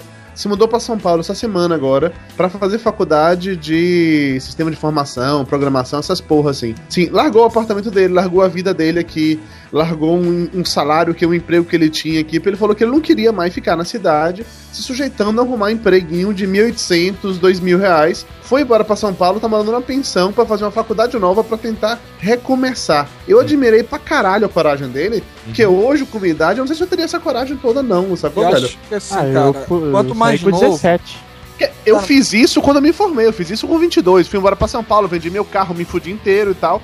Porque foi aquele momento que eu falei, não, eu vou fazer isso agora que eu ainda consigo. Com 35 anos, eu juro que eu, eu admiro pra caralho a coragem dele. Espero acho que tem- dê muito bem lá, mas eu fico com muito receio desse tipo de coisa, É sacou? porque tem prós e contras, né, cara? Porque quando você é muito novo, ao mesmo tempo que você não tem a experiência, então você pode se fuder muito, Você Ao tem muito tempo- a ganhar, cara. você tem muito a ganhar também, porque você vai ganhar essa experiência e talvez você não tenha tanta responsabilidade onde você está no momento, né, É, cara? você falou tudo agora, Jabu. A minha é referência não é a idade. A minha referência não é a idade. A minha referência é a responsabilidade, é o peso que tem sobre seus ombros. É, porque você tá casado com um filho, né? Você não, Não, é não, não. mais só Então, é, a minha- a é minha referência-. A minha referência, se você perguntar pra mim, é, o Dudu, 35 anos. Tem 35? 35, Dudu? 35, isso. 35 anos. A Mayra tá em Resende, Dudu tá em Salvador. Tem oportunidade de ir pra Resende, velho? Tchau, um abraço. Vou ficar com a minha mulher e vou cavar e vida nova e tamo junto e um abraço. Agora, certamente, se você e Mayra tivessem filhos, provavelmente ela não teria ido pra Resende. A situação já teria sido diferente. Então, assim, é, se esse teu amigo, por exemplo, é, ele é solteiro, ele tem. Apesar de ter uma carreira e tudo mais e tal, não- o peso que ele tem sobre os ombros em termos de quem depende dele, quantas pessoas dependem dele, se ele se fuder, quanta gente ele vai arrastar junto pro buraco, Exato. essa, essa é Não, a minha principal referência. Eu profissionalmente mudei de trabalho assim. É, Eu fiz tudo isso que eu falei pra vocês até os 24, 25 anos. Me casei com 26. Quando eu me casei, eu falei: agora chega. Agora eu quero sentar minha bunda num sofá e esticar minha perna num lugar. Eu fiquei na igreja durante 12 anos. Casado, 2001, 2002, 2003, 2004, a direção chegou pra mim e falou assim: Léo, 2002, me tiraram de Belém, vim pra São Paulo. Beleza, você fala idiomas, você é um cara aí articulado e tal, vai seguir o caminho mundial de fusão mundial. Maravilha. Vai pra onde? Departamento Internacional, São Paulo. Maravilha. Chega em São Paulo então, já casado, já com filho. Ah, você então, não sei o que, tararau, fazer um estágio de três meses na Bolívia. Falei, beleza, vamos embora. É, mulher, filho, tereréu, como é que eu faço com o aluguel? Não, queridão, você vai sozinho. Como assim? Não, não, não, é um estágio. Vai ficar sozinho lá três meses. Pra ajudar, a gente precisa de você lá e tal. Não, já tava lá 11 anos. Tá bom, bebê, como é que faz? Não, tudo bem, pode ir, eu fico aqui. Meu pai, dá, um- meu, meu pai deu aquele apoio. Aquele, então, um mês e meio, voltei, depois mais um mês e meio. Com o menino pequenininho. Porra, foda. Aí foi o momento pior. Foda pra caralho. Legal. Passou esses três meses, falei, bom, agora não vou mais pra lugar nenhum longe da minha família. Chegou, chamaram então, a experiência foi boa, não sei o que. Agora queremos que você vá pra Costa Rica pra você se preparar pra assumir a América Central. palhaçada. coisa. Beleza? Não, beleza. Tipo militar, pô. Religioso, eu escolhi. Eu sabia onde eu Ah. tava. Há 11 anos já. Sabia. Não, beleza. Costa Rica, beleza. Vamos lá, bebê, vamos, vamos, vamos, vamos. Vamos. Cadê a passagem? Que, ó? Não, então, você precisa ir primeiro ficar lá uns 6 a 8 meses, mais ou menos, sozinho, criar a base toda e tal. Depois você leva a sua família. Aí eu virei pro sensei, falei assim, mas nem fodendo. Mas nem fodendo. Meta. Costa Rica no cu. E Não vou. Não, mas porque você é ministro, que Falei, ministro, ministro, agora eu sou pai, agora eu tenho uma esposa. Agora, maravilha, amo, adoro, 12 anos, me... puta, mas desculpa, eu vou, mas sem a minha família, eu não saio mais daqui. Aí cria aquela celeuma, cria aquele negócio. Falei, bom, então agora é momento decisivo. Né? Ou eu fico com a fé, ou eu fico com o trabalho, o que, que eu vou fazer e tal. Separei o joio do trigo, peguei minha qualificação e caí no mundo profissional. Isso aos 30 anos de idade. E fui fazer um monte de coisa até que eu caí no mundo corporativo. Agora, aos 35, profissionalmente, mudei de novo. Agora, finalmente, eu tô num trabalho muito legal, numa empresa muito bacana, dentro de um ramo que eu gosto. Tô feliz, tô trabalhando mais, dormindo menos e com um sorriso no rosto de manhã até a noite. Mas é mudança profissional, todo mundo vive isso. Daí a falar, não, Léo, tem uma oportunidade pra você agora. Eu vou te pagar 5 mil dólares por mês só que você, vou te dar uma casa, um carro, só que você tem que largar sua família em São Bernardo e você tem que passar um ano no Japão ou Nova York, seja lá onde for. Eu, Leandro Lopes, com 37 anos, casado com dois filhos, não, obrigado. Não aceito Cara, mais. Ó, eu admiro muito essa galera que é mochileira e tal. Ah, vou tirar dois anos sabáticos, né? Que se diz. Não vou trabalhar, vou É, sair os anos que esse e meu tal. amigo viveu, sabático, total. Exato. Mas é muito fácil o cara fazer isso, realmente, se ele não tem um- uma estrutura familiar, se ele não tem quem dependa dele. Não, ele pode ter uma estrutura, mas ele não tem dependentes, exatamente. Exato, exato. Quando o cara tem o envolvimento todo, tem como o caso do Léo, mulher, filho, maluco, não dá pra fazer isso. É muito mais complicado. Ah, mas ô Jabor, tem aquela famosa frase em inglês: Life gets complicated. Toda a vida vai ficar complicada, vai ficar complexo. Você vai Eu gostei agregar. da pronúncia, dá É. pra falar de novo? Você é maravilhoso, Chico. Tá pau, Esse aí pau, aprendeu com, com o Torinho e com a Vagina lá. As lives complicated, complicated, Emílio. Chit rap, chit rap. Esquilo, mas é que tá, é complicada, você pode procurar complicar ela mais ainda, ou pode tentar simplificar. Discordo disso, eu acho que você tem que meter a cara antes dela se complicar. Que uma hora você vai agregar família sua, você vai agregar dependente. Então, tá- se você não ainda não tá nesse estágio, acho que tá na hora de correr atrás e de, É exato, mas é que de tá, você tá criar um desafio pra você mesmo, sabe? você tá falando exatamente o que a gente tá falando, pô. Mas você fala isso dentro disso que a gente tá falando. O cara é solteiro, ele ainda pode fazer as coisas, ele tem liberdade pra fazer, né? É, o que Porque complicate na... por complicate, na minha situação atual, eu já tenho complicação demais pra ficar procurando cabelo em ovo. Já tá Não, ótimo. é, e você saiu antes e, e meteu a cara. Então, eu vivi, entendeu? O cara fala, ah, porque você teve. Não, puta, eu vivi pra caralho. Saí de casa com 18 anos, dos 18 ao 24 anos, seis anos da minha vida que, meu, rodei o mundo. Vivi pra caralho. Só não matei, não roubei, não fui mulher de soldado. O resto eu fiz de tudo que você pode imaginar. Não, é que minha mãe É. botou na minha cabeça. Eu saí de casa com 17 anos. Fui pra puta que pariu aqui no meio do, do Mato Grosso e agora tô com a oportunidade de me fuder bem mais ainda, que eu tô vendo se vale a pena ou não, mas assim, oportunidade de se fuder você sempre tem, mas é, espera um retorno a longo prazo, né? Eu só sairia daqui de Fortaleza por dois motivos. Se acontecesse alguma coisa, se alguma tragédia lá em casa, assim, que precisasse de mim lá, lá em Salvador. Ou então, se vamos dizer assim, eu ainda não sou casado, né? Eu sou solteiro, pra falar a verdade, não tenho nem namorada. Mas É, a se. Mas se eu tiver casado e ela chegar assim, passar no concurso e for morar em Manaus, for morar no Acre, não sei o que, aí eu, pô, eu vou ter que ir junto, tá entendendo? E se a vizinha boqueteira se mudar, Torinho? Aí você leva ela junto, né? Não, o que o Torinho falou agora, tô nesse momento de transição agora, né? Mayra, ela se mudou, tá morando no interior do Rio de Janeiro, em Resende. É, Ofereceram pra ela um emprego numa área que ela gosta, que ela tava procu- procurando em Salvador há oito meses, não achava nada, ela tava desempregada aqui. Um emprego lá que ela vai ganhar três vezes o que eu tô ganhando aqui em Salvador. Porra, não tinha por que negar uma parada dessa, entendeu? Então ela foi e eu vou no ano que vem pra lá.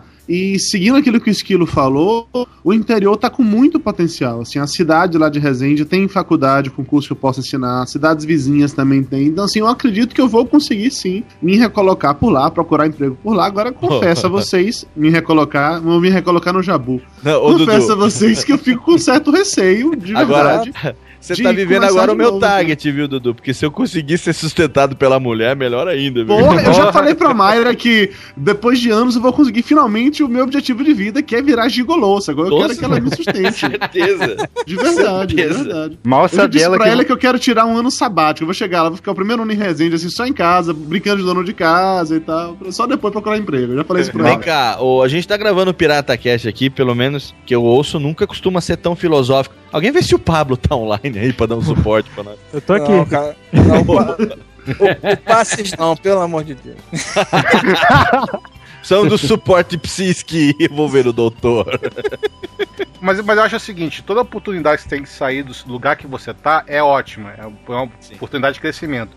Você pode quebrar a cara ou não. Isso vai depender de vários Isso. fatores que dependem até de você. Por exemplo, eu fui pra Santa Catarina, esp- já era casado já, já era recém-casado, casado há um ano e pouquinho, com uma promessa boa, com tudo certinho, a mulher foi junto, etc e tal, e quebrou a cara lá quando a, realidade dos fatos apareceram.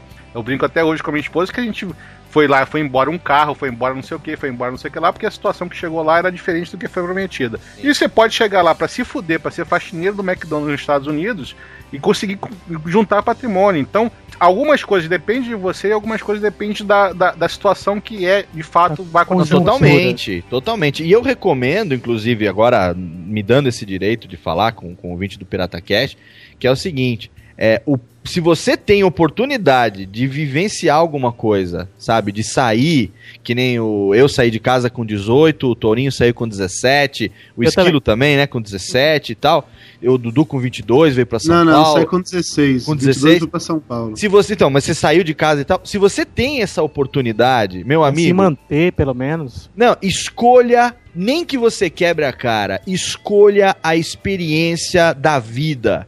Do que ficar aí no colinho de mamãe, criado com leite com pera, com ovo maltino, até os 29, 30 anos de idade na casa de mamãe.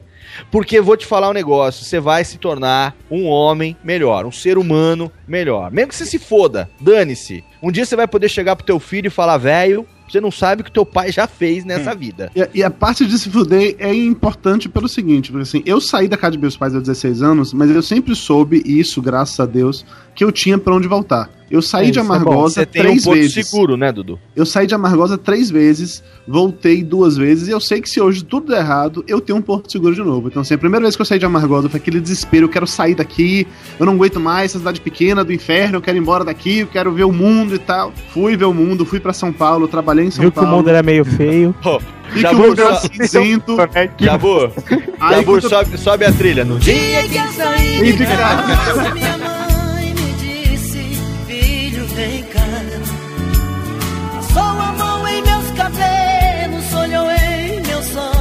começou. Aí quando, quando a bolha da internet explodiu nos anos 2000, que eu perdi meu emprego na editora Abril, voltei pra Amargosa, voltei pra casa dos meus pais, voltei pra trabalhar em escola pública em Amargosa, voltei realmente pra recomeçar a minha vida, vamos colocar esses termos. Criei toda uma relação diferente com a cidade. E quando eu saí de lá de novo, velho, já foi uma outra pegada, assim, eu já tava muito mais maduro para eu já tinha vivenciado um monte de coisa, já consegui Sim, sair de lá com certeza. a.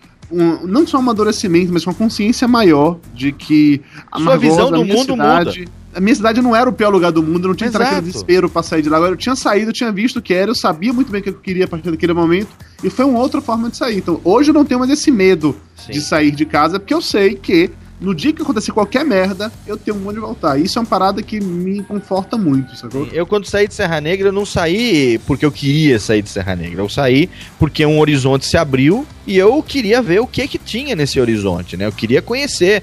Eu ganhei uma bolsa, eu, ganhei, eu fui, passei nessa, nessa, nessa prova de seleção, que era tão disputada e tudo mais. Falei, porra, então, oportunidade foda. Minha mãe ficou igual a mãe do Zezé de Camargo chorando. Minha mãe ficou chorando, a minha abençoada, aquela Cara, minha toda. mãe já tá chorando agora com a, a história de eu ir embora É? perto do ano que vem. Então. Toda que ela fala comigo, ela chora por causa disso. A minha mãe ficou chorando. Até agora eles vieram passar o aniversário, meu aniversário agora recentemente aqui comigo em São Bernardo. Há 20 anos que a gente não passava o aniversário junto. Veio meu pai e minha mãe, e aí minha mãe tava lembrando disso e chorando de emoção, de alegria de ver hoje como é que a gente tá bem, né? Eu bem, bem estruturado, com um trabalho legal, com uma carreira bacana, com uma família bem estabelecida, uma família linda e tal, não sei o quê. Mas eu lembrei exatamente disso. A minha mãe ficou na rodoviária me olhando embora de ônibus, chorando.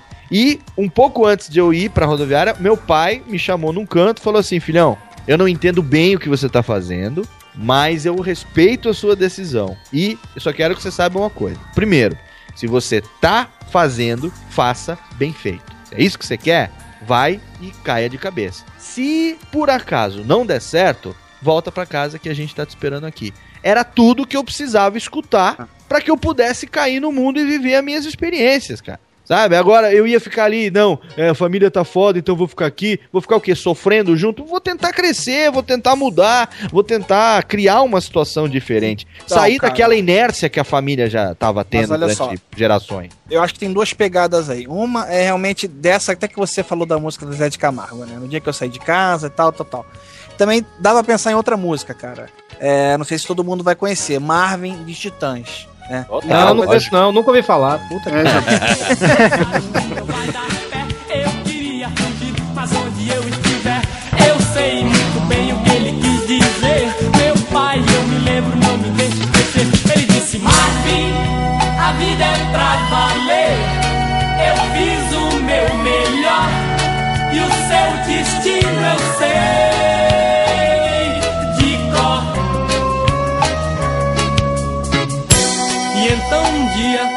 forte chuva veio e acabou com o trabalho de um ano inteiro. E aos 13 anos de idade eu sentia o peso do mundo em minhas costas. Eu queria jogar, mas perdi a aposta. É aquela coisa realmente que a gente tá falando, né? É, São duas coisas diferentes, cara. Você tem que sempre optar entre a responsabilidade e essa porra louquice que todo mundo quer viver o mundo. Todo mundo quer sair pra conhecer. Eu não acho que todo mundo quer, não. Hoje em dia não, é Não. todo mundo que quer, não.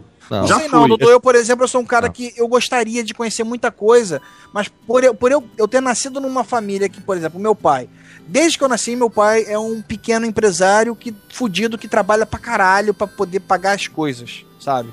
É, nunca nada foi fácil, sempre teve que se trabalhar muito. E aí você cresce numa família assim que você começa, não, é um negócio familiar e a gente vai estar junto e um assume, um tá ajudando o outro, sabe? Jabu, meu pai Isso fala complica. que se o primeiro filho exemplo, dele, complica. se eu não fosse o caçula, se fosse o filho mais velho, que ele até hoje ia ter posto de gasolina e a pousada e tudo mais que ele tinha, que ele só perdeu isso tudo, porque eu não fui o filho mais velho pra tomar conta das coisas com ele. Ele até hoje me fala isso. E Aí joga é que na tá, eu penso isso? assim, Joga na minha cara. ó, Essa- eu penso essa o seguinte, coisa- cara, eu penso o Não, seguinte, olha só, diga, diga. Eu, eu, eu, eu tô continuando de certa forma o negócio do pai, mas eu não quero de forma nenhuma que o meu filho se, sinta obrigado a, a continuar, sabe? Eu penso assim, eu acho que a pessoa tem que ter uma liberdade pra escolher o que ela quer da vida. E muitas vezes você chega num ponto em que você pensa, porra, tô preso, eu tô aqui, eu tenho, eu tenho que viver isso aqui e deixar aquele sonho, talvez, de, de vamos dizer assim, mochilar por aí de lado. Às É, a gente só tem que ter noção que é o seguinte, é, infelizmente ou felizmente, você cada um vive a sua realidade, que eu tava falando, não dá pra você medir o outro pelo peso da sua balança. Isso não tem como. Mas assim, a realidade da vida é que pai e mãe criam filho pro mundo, Pro não mundo, pra si. exatamente. Pai e mãe Uhum. criam um filho pro mundo. Então eu tô aqui, que nem Ou meu filho deveriam criar, né? Deveria criar. Então meu filho hoje tem 9 anos. Aí veio agora, papai, preciso conversar. O que, que foi? Ah, porque tem um menino na minha escola que não se dá bem com ninguém, que ele é isso, que ele é aquilo, tereréu, tereréu. Qual é a sua reação? Eu faço isso, isso, aquilo. Beleza, então é o seguinte. A partir de amanhã, quando ele vier falar com você, você vai olhar na cara dele e vai falar: não faça mais isso. Essa é a primeira reação. Porque ele é um menino que está sendo educado. Ele é um menino bom, é um menino que está sendo educado de uma maneira que ele prefere não reagir ali do que criar um conflito. Só Ele que agora eu já tô. Hã? Ele vai apanhar. Ah, vai se fuder. Vai que o dia que você tiver teu filho, você ensina ele do jeito que você quiser. Cara, é, ele ou eu pode conto- até apanhar, mas pode ser que ele não leve um tiro na cara quando ele tiver 20 anos. Ele entendeu? pode, ele pode, pode até ser que ele apanhe, mas ele tem faixa azul de judô, o outro moleque é um arruaceiro que nunca fez nada. Se eu falar pra ele, Lucas, tá autorizado, ele dá um mata-leão no moleque, é expulso Lucas. de judô, é expulso.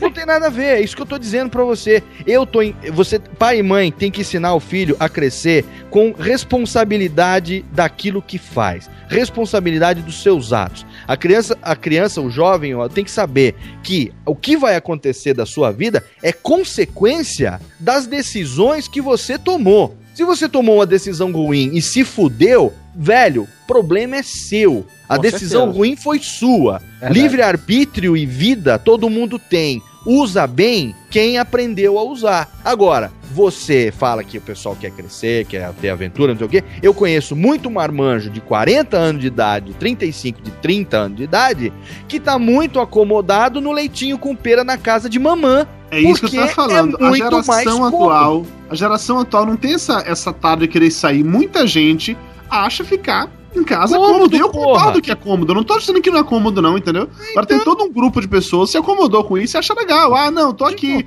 Não tem que lavar roupa, não tem que O fazer pai já tá comida, não tem que fazer não aposentado, já o tem um dinheiro legal, um frilazinho, outro que o cara faz ali, ele garante o joguinho dele do 360, não tem namorada, não tem amigo, quando quer pega lá duzentão, vai comer uma puta e tá vivendo a vida dele. E, e- e a, e é a maioria. E é esse tipo de gente que a gente tá formando aí. É isso Cara, que tá mas, acontecendo. por exemplo, hoje existe também dois tipos de pessoas. Por exemplo, concordo pra você que tem um cara que nunca saiu de casa e etc. e tal. Eu saí de casa com 18 anos pra morar sozinho, entendeu? Me fudi, cara. Teve... Eu passei dois meses comendo miojo com milho enlatado, entendeu? Pra você ter uma ideia que não tinha dinheiro pra comprar outra coisa. Que bosta. Porra, porra, Party- Não, me fudi, entendeu? Me fudi. Não tinha televisão e não tinha geladeira em casa. Você tem uma ideia da situação que era. Porque não tinha dinheiro pra comprar. Depois as coisas melhoraram, não sei o que, aquilo outro. Fui pra Santa Catarina, voltei. E acontece o quê? Minha, por exemplo, minha esposa é filha única. Só tem. Os pais dela só tem ela de filho. E a situação dos pais delas complicou.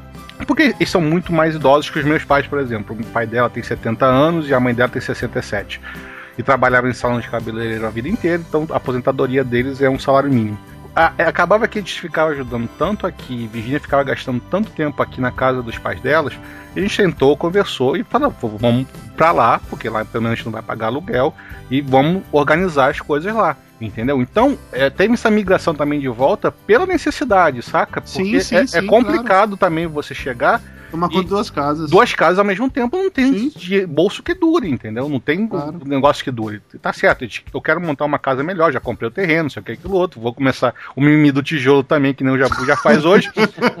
Mas eu já sei que já eles dois estão como meu passivos, entendeu? Então onde eu for, eles vão junto. Não tem. Já, não, é, não vira o tem contrário, como. né, cara? Na é- verdade, é engraçado- não, são- não é você que mora com eles, são eles que moram com você, praticamente. É, né? É engraçado você falar isso, Júnior. Quando, quando eu vim morar aqui em Fortaleza, a primeira vez que minha mãe veio aqui, né, eu ainda tava morando, ainda não tinha móvel nenhum, sabe? Eu vim pra cá sem televisão, só trouxe um frigobar que ficava no meu quarto. E, e meu colchão, sabe? Minha mãe, quando viu, minha mãe começou a chorar, velho. Porque minhas roupas ficavam assim no papelão, sabe? No, no, no chão, em cima do papelão, pra não manchar, pra não sujar essas coisas, né? Eu fui trabalhar, quando eu voltei, minha mãe tinha comprado armário, tinha comprado televisão, tinha comprado a porrada toda, uma porrada de coisa, sabe, velho? Cama, essa putaria toda. E é, é, voltando a esse assunto do Porto Seguro que tava falando mais cedo, é, tudo bem, beleza. Minha mãe também falou a mesma coisa, Porto Seguro. Toda, mas mesmo assim, eu já sou acostumado a morar sozinho. Já tô, eu tô morando oito anos, tô morando sozinho aqui, né, velho? E eu tô acostumado com isso. Quando eu vou pra Salvador, eu, eu fico maluco pra voltar pra cá. Tudo bem, beleza, eu vi minha mãe, vejo meu sobrinho, que eu adoro meu sobrinho, vejo meus irmãos, minha avó, que eu sou apaixonado por minha avó, mas eu fico, passei cinco dias lá em, em Salvador, eu fico com vontade de voltar pra cá. Aí minha mãe recentemente Minha mãe recentemente ela veio pra cá falando assim, ó, sua irmã já tá casada e seu, e seu irmão tá querendo ir morar em Jequié, que é interior da Bahia, sabe? Seu irmão tá indo morar em Jequié, que ele vai trabalhar lá com o tio dele, que é advogado, do tio dele não, um pai de um amigo dele que é advogado e tal. Aí eu tô pensando em morar aí em Fortaleza. Sua avó vai vender o apartamento que tem em Vitória, do Espírito Santo, que a gente tem um apartamento lá, vai vender, vai comprar apartamento pra você aí, e a gente vai morar com você aí, eu, você e, e sua avó. Aí Que cheguei, "Olha, gostoso! não, aí eu cheguei falei, eu cheguei e falei assim pra ela, mãe, quem mais quer que você venha morar aqui sou eu. Mas, cara, eu não quero que você more comigo, não. velho. Você vai morar em outro canto. É, cara. Mas, Arthur, é porque você já criou o seu ambiente. Eu também, quando volto por casa dos meus pais pra passear, sei lá, como é aquela história de que parente é igual a peixe fora da geladeira, depois de dois dias começa a feder? Exato. Pô, eu chego em Amargosa, velho, dois dias é o máximo. Passou no terceiro, eu tô começando a me irritar com tudo, sacou? Agora, você sabe que se der qualquer merda, você vai poder ter que voltar pra lá, você vai ter que engolir essa, essa Orgulho, irritação, né? se acostumar e seguir em frente. Mas sabe eu- uma coisa que eu vejo? Eu tenho muito, paciência, muito mais paciência com os pais da Virgínia que com meus próprios pais. Porque você é um monstro. Mas é, não, Você é um cara, mas cara, é- é, sei lá- Você tem a tendência de de realmente acabar. É, se, tipo, ah, meus pais entendem se eu me estourar um dia, mais ou menos assim. Não, não, não é nem isso, sei lá, porque a gente vê nosso, a gente cresce com nossos pais, nossos heróis, entendeu? Depois a gente vê que não é bem assim que a banda toca. E que eles têm falhas e têm erros. E é difícil a gente aceitar as falhas e os erros dos nossos próprios pais, entendeu? É complicado você passar, quando você chega nessa história de você acaba virando pai, tendo que dar esporro e brigar porque fizeram merda, fizeram cagada, é complicado você chegar nessa fase, entendeu? Da sua vida Você que dá esporro em teu pai assim? Você Dou, é um ogro, dou, dou esporro em meu pai e dou esporro na minha mãe, cara. Igual a minha mãe, então, bicho, faz cada cagada uma Mas você atrás dá da outra. esporro de gritar assim mesmo? De Como é que você fez isso? Puta que Exatamente. pai! Aperta o três, pai! E-mail Cara, não, minha pai, mãe, então. porra! minha mãe, então, que, que ela se formou em direito, né? Ela também é advogada. Se formou já velha, já, entendeu? Já. Eu me- quase. Eu entrando na faculdade, ela, se- ela começou a fazer faculdade de direito. E ela faz algumas coisas que me irritam profundamente, sabe? Na área de direito, que ela acha que sabe as coisas e faz cada cagada monstruosa. Isso me deixa, sei lá, isso, isso eu fico com muita raiva disso. E já com os pais de Virgínia, não, eu já, pá, relaxa. Eles estão velhos, já estão com idade, já estão assim, já estão assim. É, geralmente é mais fácil avaliar uma situação que você não é personagem, né? Exatamente, é, isso aí. é isso aí, é isso aí. Ou talvez porque eu não tenha a responsabilidade de chegar e depois resolver a cagada que eles fizeram, entendeu? Aham. Eu acho É, que mas se eu- começar a falar de sogros vai virar um assunto polêmico. Mas Exato. não se aprofundar nisso, não. Yo ho, Piatacast, yo ho, Piatacast.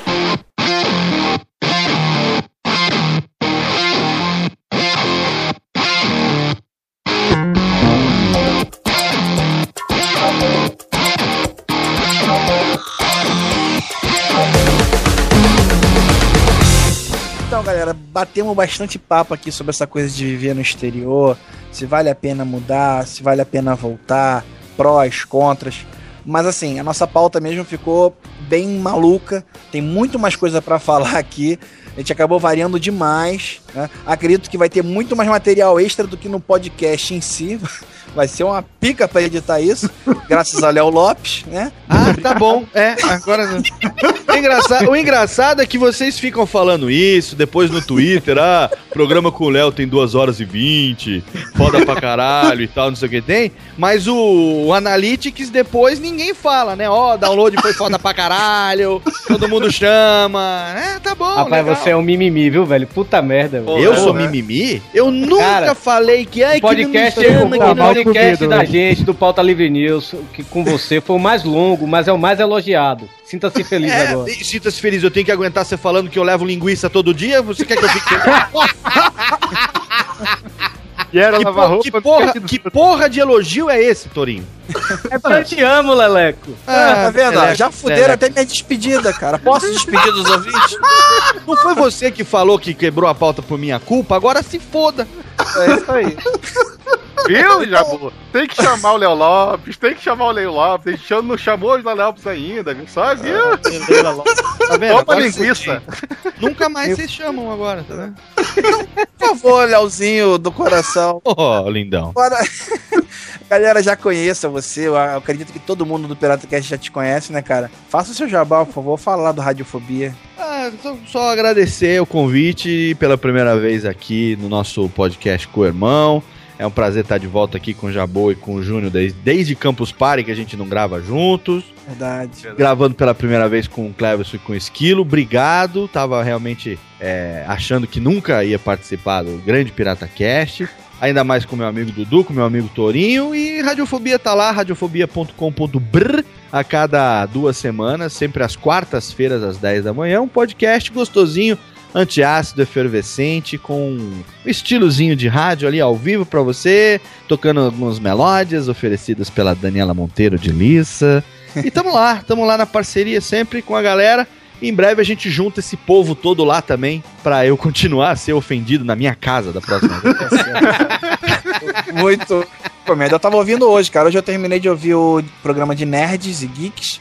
E comecei a ouvir o Pidecasters, ainda não terminei. Bom, a gente tem, a gente acredita que você escuta já. Exatamente. ele, ele fala isso pra todo mundo que vem aqui. mesmo, É, é. Eu sou atrasado, mas eu ouço, rapaz. Ele abre o iTunes na hora da gravação pra ficar lendo os últimos episódios. Olha, Vai. eu vou falar um negócio. Apesar do Jabu ser um grandíssimo do mentiroso, filha da ele pelo menos ele sabe o título dos programas, coisa que a maioria dos amigos nem sabe quais são os títulos. iTunes, Então, iTunes. eu fui ofendido, mas eu tô no lucro, então tranquilo. É, O Jabô tá vendendo o espaço dele na marcha no pincel pra algum podcast, né, velho? Pelo menos ouvir lá. Não dá ideia, não dá ideia. Ai, caralho. Toninho, por favor, cara. Faça o seu jabá também aí, fala um pouquinho do Pauta Livre News, que eu gosto pra caralho. E, inclusive, mês passado nós já tivemos aqui o Hugo El. Mentiroso, filho da puta! O Jabur, o Jabur gosta do Pauta Livre pra caralho. Ele ouviu um, ouviu um Ele, ficou fã. ele ouviu o que ele comentou, velho. Eu, eu, eu achei uma honra isso, velho. Já vou eu ouvi o nosso podcast. Ah, vai pra puta que o pariu, Político cara. pra caralho. O Jabu vai ser candidato a presidente da Podosfera, é isso? Olha, minha gente, o Jabu, vote no Jabu. Ganhar um comentário do Jabur é tipo. Era um tempo atrás ganhar um do Samuel Varela, né, cara? É um, um Pois é. acaso. Ai, caralho. Vocês são foda. Mas é isso aí, né, velho? Pautalivrenews.com, né? Seus podcasts lá é, quinzenais. Toda, quer dizer, nem quinzenal, é o sexta sim, sexta não, né? Enquanto isso tem o Sabe Nada lá do Dog e o Pauta Livre News meio lá com é, rock, metal. Mas o Pauta Livre News lá com temas é, esdrúxulos, sempre na pegada do humor e alguma in- um- informação inútil, né? Mas E tá é rolando, isso aí. não sabe nada ainda, cara? Tá, tá. Ia rolar agora, mas não rolou porque o Doug não conseguiu editar a tempo, aí eu tive que gravar um Pauta Livre Nós na pressa, assim. Eu editei em três horas o Pauta Livre Nós, velho. Não gostei de E- sabe nada, cara. Sabe nada também é maneiro. É, sabe, não é legal, porque é um podcast que os caras não têm embasamento nenhum pra falar das coisas. Exato. Mas, É quase um Conheço, Pirata Cast. conheço. Até parece mas que assim, é, é, o Pauta Livre tá aí na área, né, velho? Já, teve, já tivemos aí participações até do Dudu e do Léo por lá, né? E tá Que feito também não aqui. agrega nada nessa altura do campeonato. Grande merda, né? Mas tá feito convite aí pra cada um de vocês importa? aparecerem lá, né? O Jabô, a gente, o Jabô, a gente já chamou o Jabô três vezes. Três Ô, vezes. Torinho, você perdeu a oportunidade de se dif- diferenciar, cara. É só não ter chamado o Dudu. Aí você falava assim, inclusive o Pauta Livre News é tão bom que é o único podcast que o Dudu Salles nunca participou. Ah, Quem levanta essa bandeira é o Moreira, Léo. Não adianta. Quem levanta essa bandeira é o Moreira que levanta, que disse que eu vou ficar um ano sem aparecer no spin-off. Eu falei, pois eu não vou lá nunca mais, filho da puta. Mas o problema do Moreira é outro. O problema do Moreira é que ele é uma pessoa triste. Eduardo Moreira, um beijo no coração. É isso aí, deixa, deixa Torinho falar toda a URL lá do Pauta Livre. Você Porra. também Torinho falar que você tá cortando ele duas vezes já. Então, é, não, mas é isso aí, galera. É prazer aí gravar com vocês. O PirataCast é massa mesmo e é um sonho realizado, meu Deus do céu. É, claro que não. viadagem, Mas acessem aí www.pautalivrenews.com, siga a gente no Twitter, arroba Pauta Livre News e siga também eu, arroba Torumen. E é isso aí, valeu galera, mais uma vez prazer aí pela gravação, prazer mais uma vez gravar com meus amigos aqui, Eduardo e Léo. Valeu mesmo. É, o prazer foi seu. prazer É, Frase minha, Ticlin. exato. É, o Dudu a gente não precisa fazer jabá, né? Vamos nos Não, despedir não, aqui. não, eu me sinto em casa, eu- já faço parte da equipe, relaxa. Tô- Essa tô- porra desse viado resolveu aparecer aqui. Deixa eu gravar, deixa eu gravar, né? Mentira, conta, Dudu. Conta que ele chamou, que ele chorou. Eu estava conversando no Skype com o Júnior antes da gravação. Aí o Jabu entrou no cast falou: Porra, você não vai me chamar papo de gordo nunca mais, não? É que não sei o que, que mimimi, ninguém me come, bababá, babá. E aí, quando eu penso que não, eu já tava gra- gravando o Pirata Cast, entendeu? Isso é saudade dele. Ó, eu vou te passar o log do chat interno do Pirata Cast com o Júnior falando. Pô, chama o Dudu, ele tá de mimimi aqui. Tava mesmo, de mimimi, porque eu não tinha chamado ele. Vai me chamar pra gravar? Eu, eu, porque eu pergun- aconteceu uma fofoca podosférica hoje. Eu falei assim. Como sempre, né, Olha cara? só. Eu É todo vou dia, ligar cara, é para o Dudu- é para Dudu perguntar. Chino. Vou ligar. Não, ó, ó, sem, As sem duas Dona sacanagem, Maria. agora. Sem sacanagem agora. O Pirata Cast é o meu segundo podcast. Assim, porque eu, Júnior, o Jabu e Esquilo, a gente fica falando merda quase toda noite no Skype. Então, É, assim, merda leia-se, né? É mal de alguém. isso. É fofocando. Mal de mim, que sou o único que não participo da conversa. Você não é tão importante, lá, não, É, velho. fofocando sobre os ausentes, basicamente. né? Então, assim, eu me sinto já do Pirata Cast, então não precisa de jabá, não. Faço parte da equipe. Só me chame mais vezes, viu, Então visite, o, então visite o podcast do Eduardo Salles, é balpirata.com. Exatamente. Escute o Pirata Cast, Diário de Bordo, para Pirata. Estou lá sempre que possível. E tem um podcastzinho muito bom que tá começando aí, que é o Papo de Gordo, que vocês quiserem dar uma oportunidade pra eles. É, de vez em tem um bando de, babaca lá falando merda, não, não vale a pena não. Continua escutando o Pau Pirata que é mais legal. Ah, por falar nisso, por falar nisso, Dudu, tem que falar um negócio contigo, ó, velho. Outro dia aqui de manhã, um cara gritando aqui, seu Dudu! Seu Dudu! Aí Eu só faltei chegar da janela. Chegou a carta! Flávio Soares, um beijo no coração. Rapaz, outro dia que eu fui entender que era o Flávio que fazia essa porra dessa vozinha. Nossa. Caralho, Jabuto é muito lesado. Você sabia que sou eu que imito o Lula também na abertura da Radiofobia? Ah, isso eu- você imaginava. Ah, legal. Você sabia também quem faz a- aquela risada de maluco lá e no Mo- No More Mr. Right Sei, também sei o que é ele. É porque o Flávio, antes da gente conhecer o Léo, o Flávio achava que ele sabia fazer vozes. Então toda vinheta ele queria fazer. Aí depois que o, que o Léo fez a vinheta da gente da, da Copa do Mundo, tá, o Flávio nunca mais se meteu a fazer vinheta nenhuma. O assim. Flávio ficou uns dois meses sem falar comigo depois. Bom, vamos acabar esta desgrama, né, cara? O link de toda essa galera aí vai estar aí no post, por favor, acompanhe. Twitter, site de todo mundo, vale a pena. E eu acho que por hoje é só, Júnior. E perguntinha, rapaz. Ah, é, Júnior. rapaz, a perguntinha. Não, agora, não, agora vai quem cortou. Ele, ele tava acostumado, depois do último papo pirata que o Chilo participou, e toda hora ele era o Tu Júnior. viu, né? Tu viu que Agora ele foi o sentiu Esquilo. fundo, né? Sentiu, É. sentiu. Eu chamei, eu chamei o Júnior Esquilo sentiu fundo. Sentiu. Não, eu já tava preparado pra falar. Agora o Júnior fala que eu. Não, agora eu não sei. Mimimi, mimimi, Eu deixo Jabu você, prefere o Esquilo. Júnior, mimimi. Só não vale aquela pergunta que o Jabu queria, que se ele vai ou não participar do Papo de Gordo. Vai a outra. Eu não sei o que o. Jabu vai fazer na edição nesse papinho louco, mas a pergunta é o seguinte: onde você gostaria de morar? Qual que é o seu sonho? Por que você mudaria para aquele lugar? Oportunidade. Mudaria ou viajar, no caso? Só mudar? Mudar, né? Morar, ficar um tempo lá, curtir, curtir não, trabalhar, né? Essas coisas aí. É, o vídeo vai falar, falar. o vídeo vai falar pro puxadinho da casa de meu pai, quero me mudar pra lá. Casa de manhã. Aí, lembrando pra galera tudo, colocar o- a sua experiência de vida, se já mudou, se já mudou de cidade, essas coisas aí, pra montar nossa pauta pro Papo Pirata, né? Montar a pauta Exata- certa agora, né? Exatamente, né, cara? Galera, comentem aí, baúpirata.com, comentem nesse post desse podcast, ou comente em qualquer post, ou mande e-mail aí pro piratacast, arroba piratacast.com, enfim, aquela coisa, né? Vocês comentando, a gente vai ser, vai falar lá no Papo Pirata no final do mês, dando feedback pra vocês. Certo, galera? Vamos vazar? Isso aí, tá na hora, tchau. Hum, que coisa feia. É isso aí, vamos vazar, uhul! Uhul, graças a Deus! Fat Frog, podcast, filhos. Cara, é muito gay o Fat Frog fazendo, fazendo uhul na É, fazendo uhul, né? É muito Tá, va- gay. tá vazando já, enfia. Sim! Tá vazando já, enfia a rolha no tourinho aí que tá vazando. É.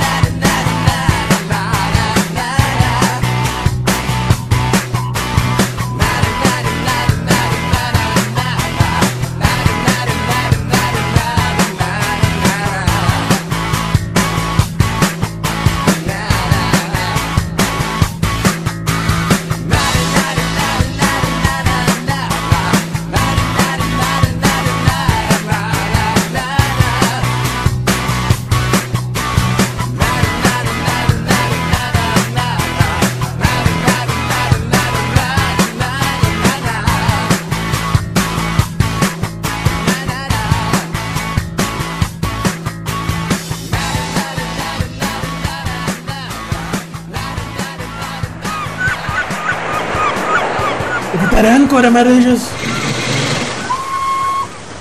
Já repare.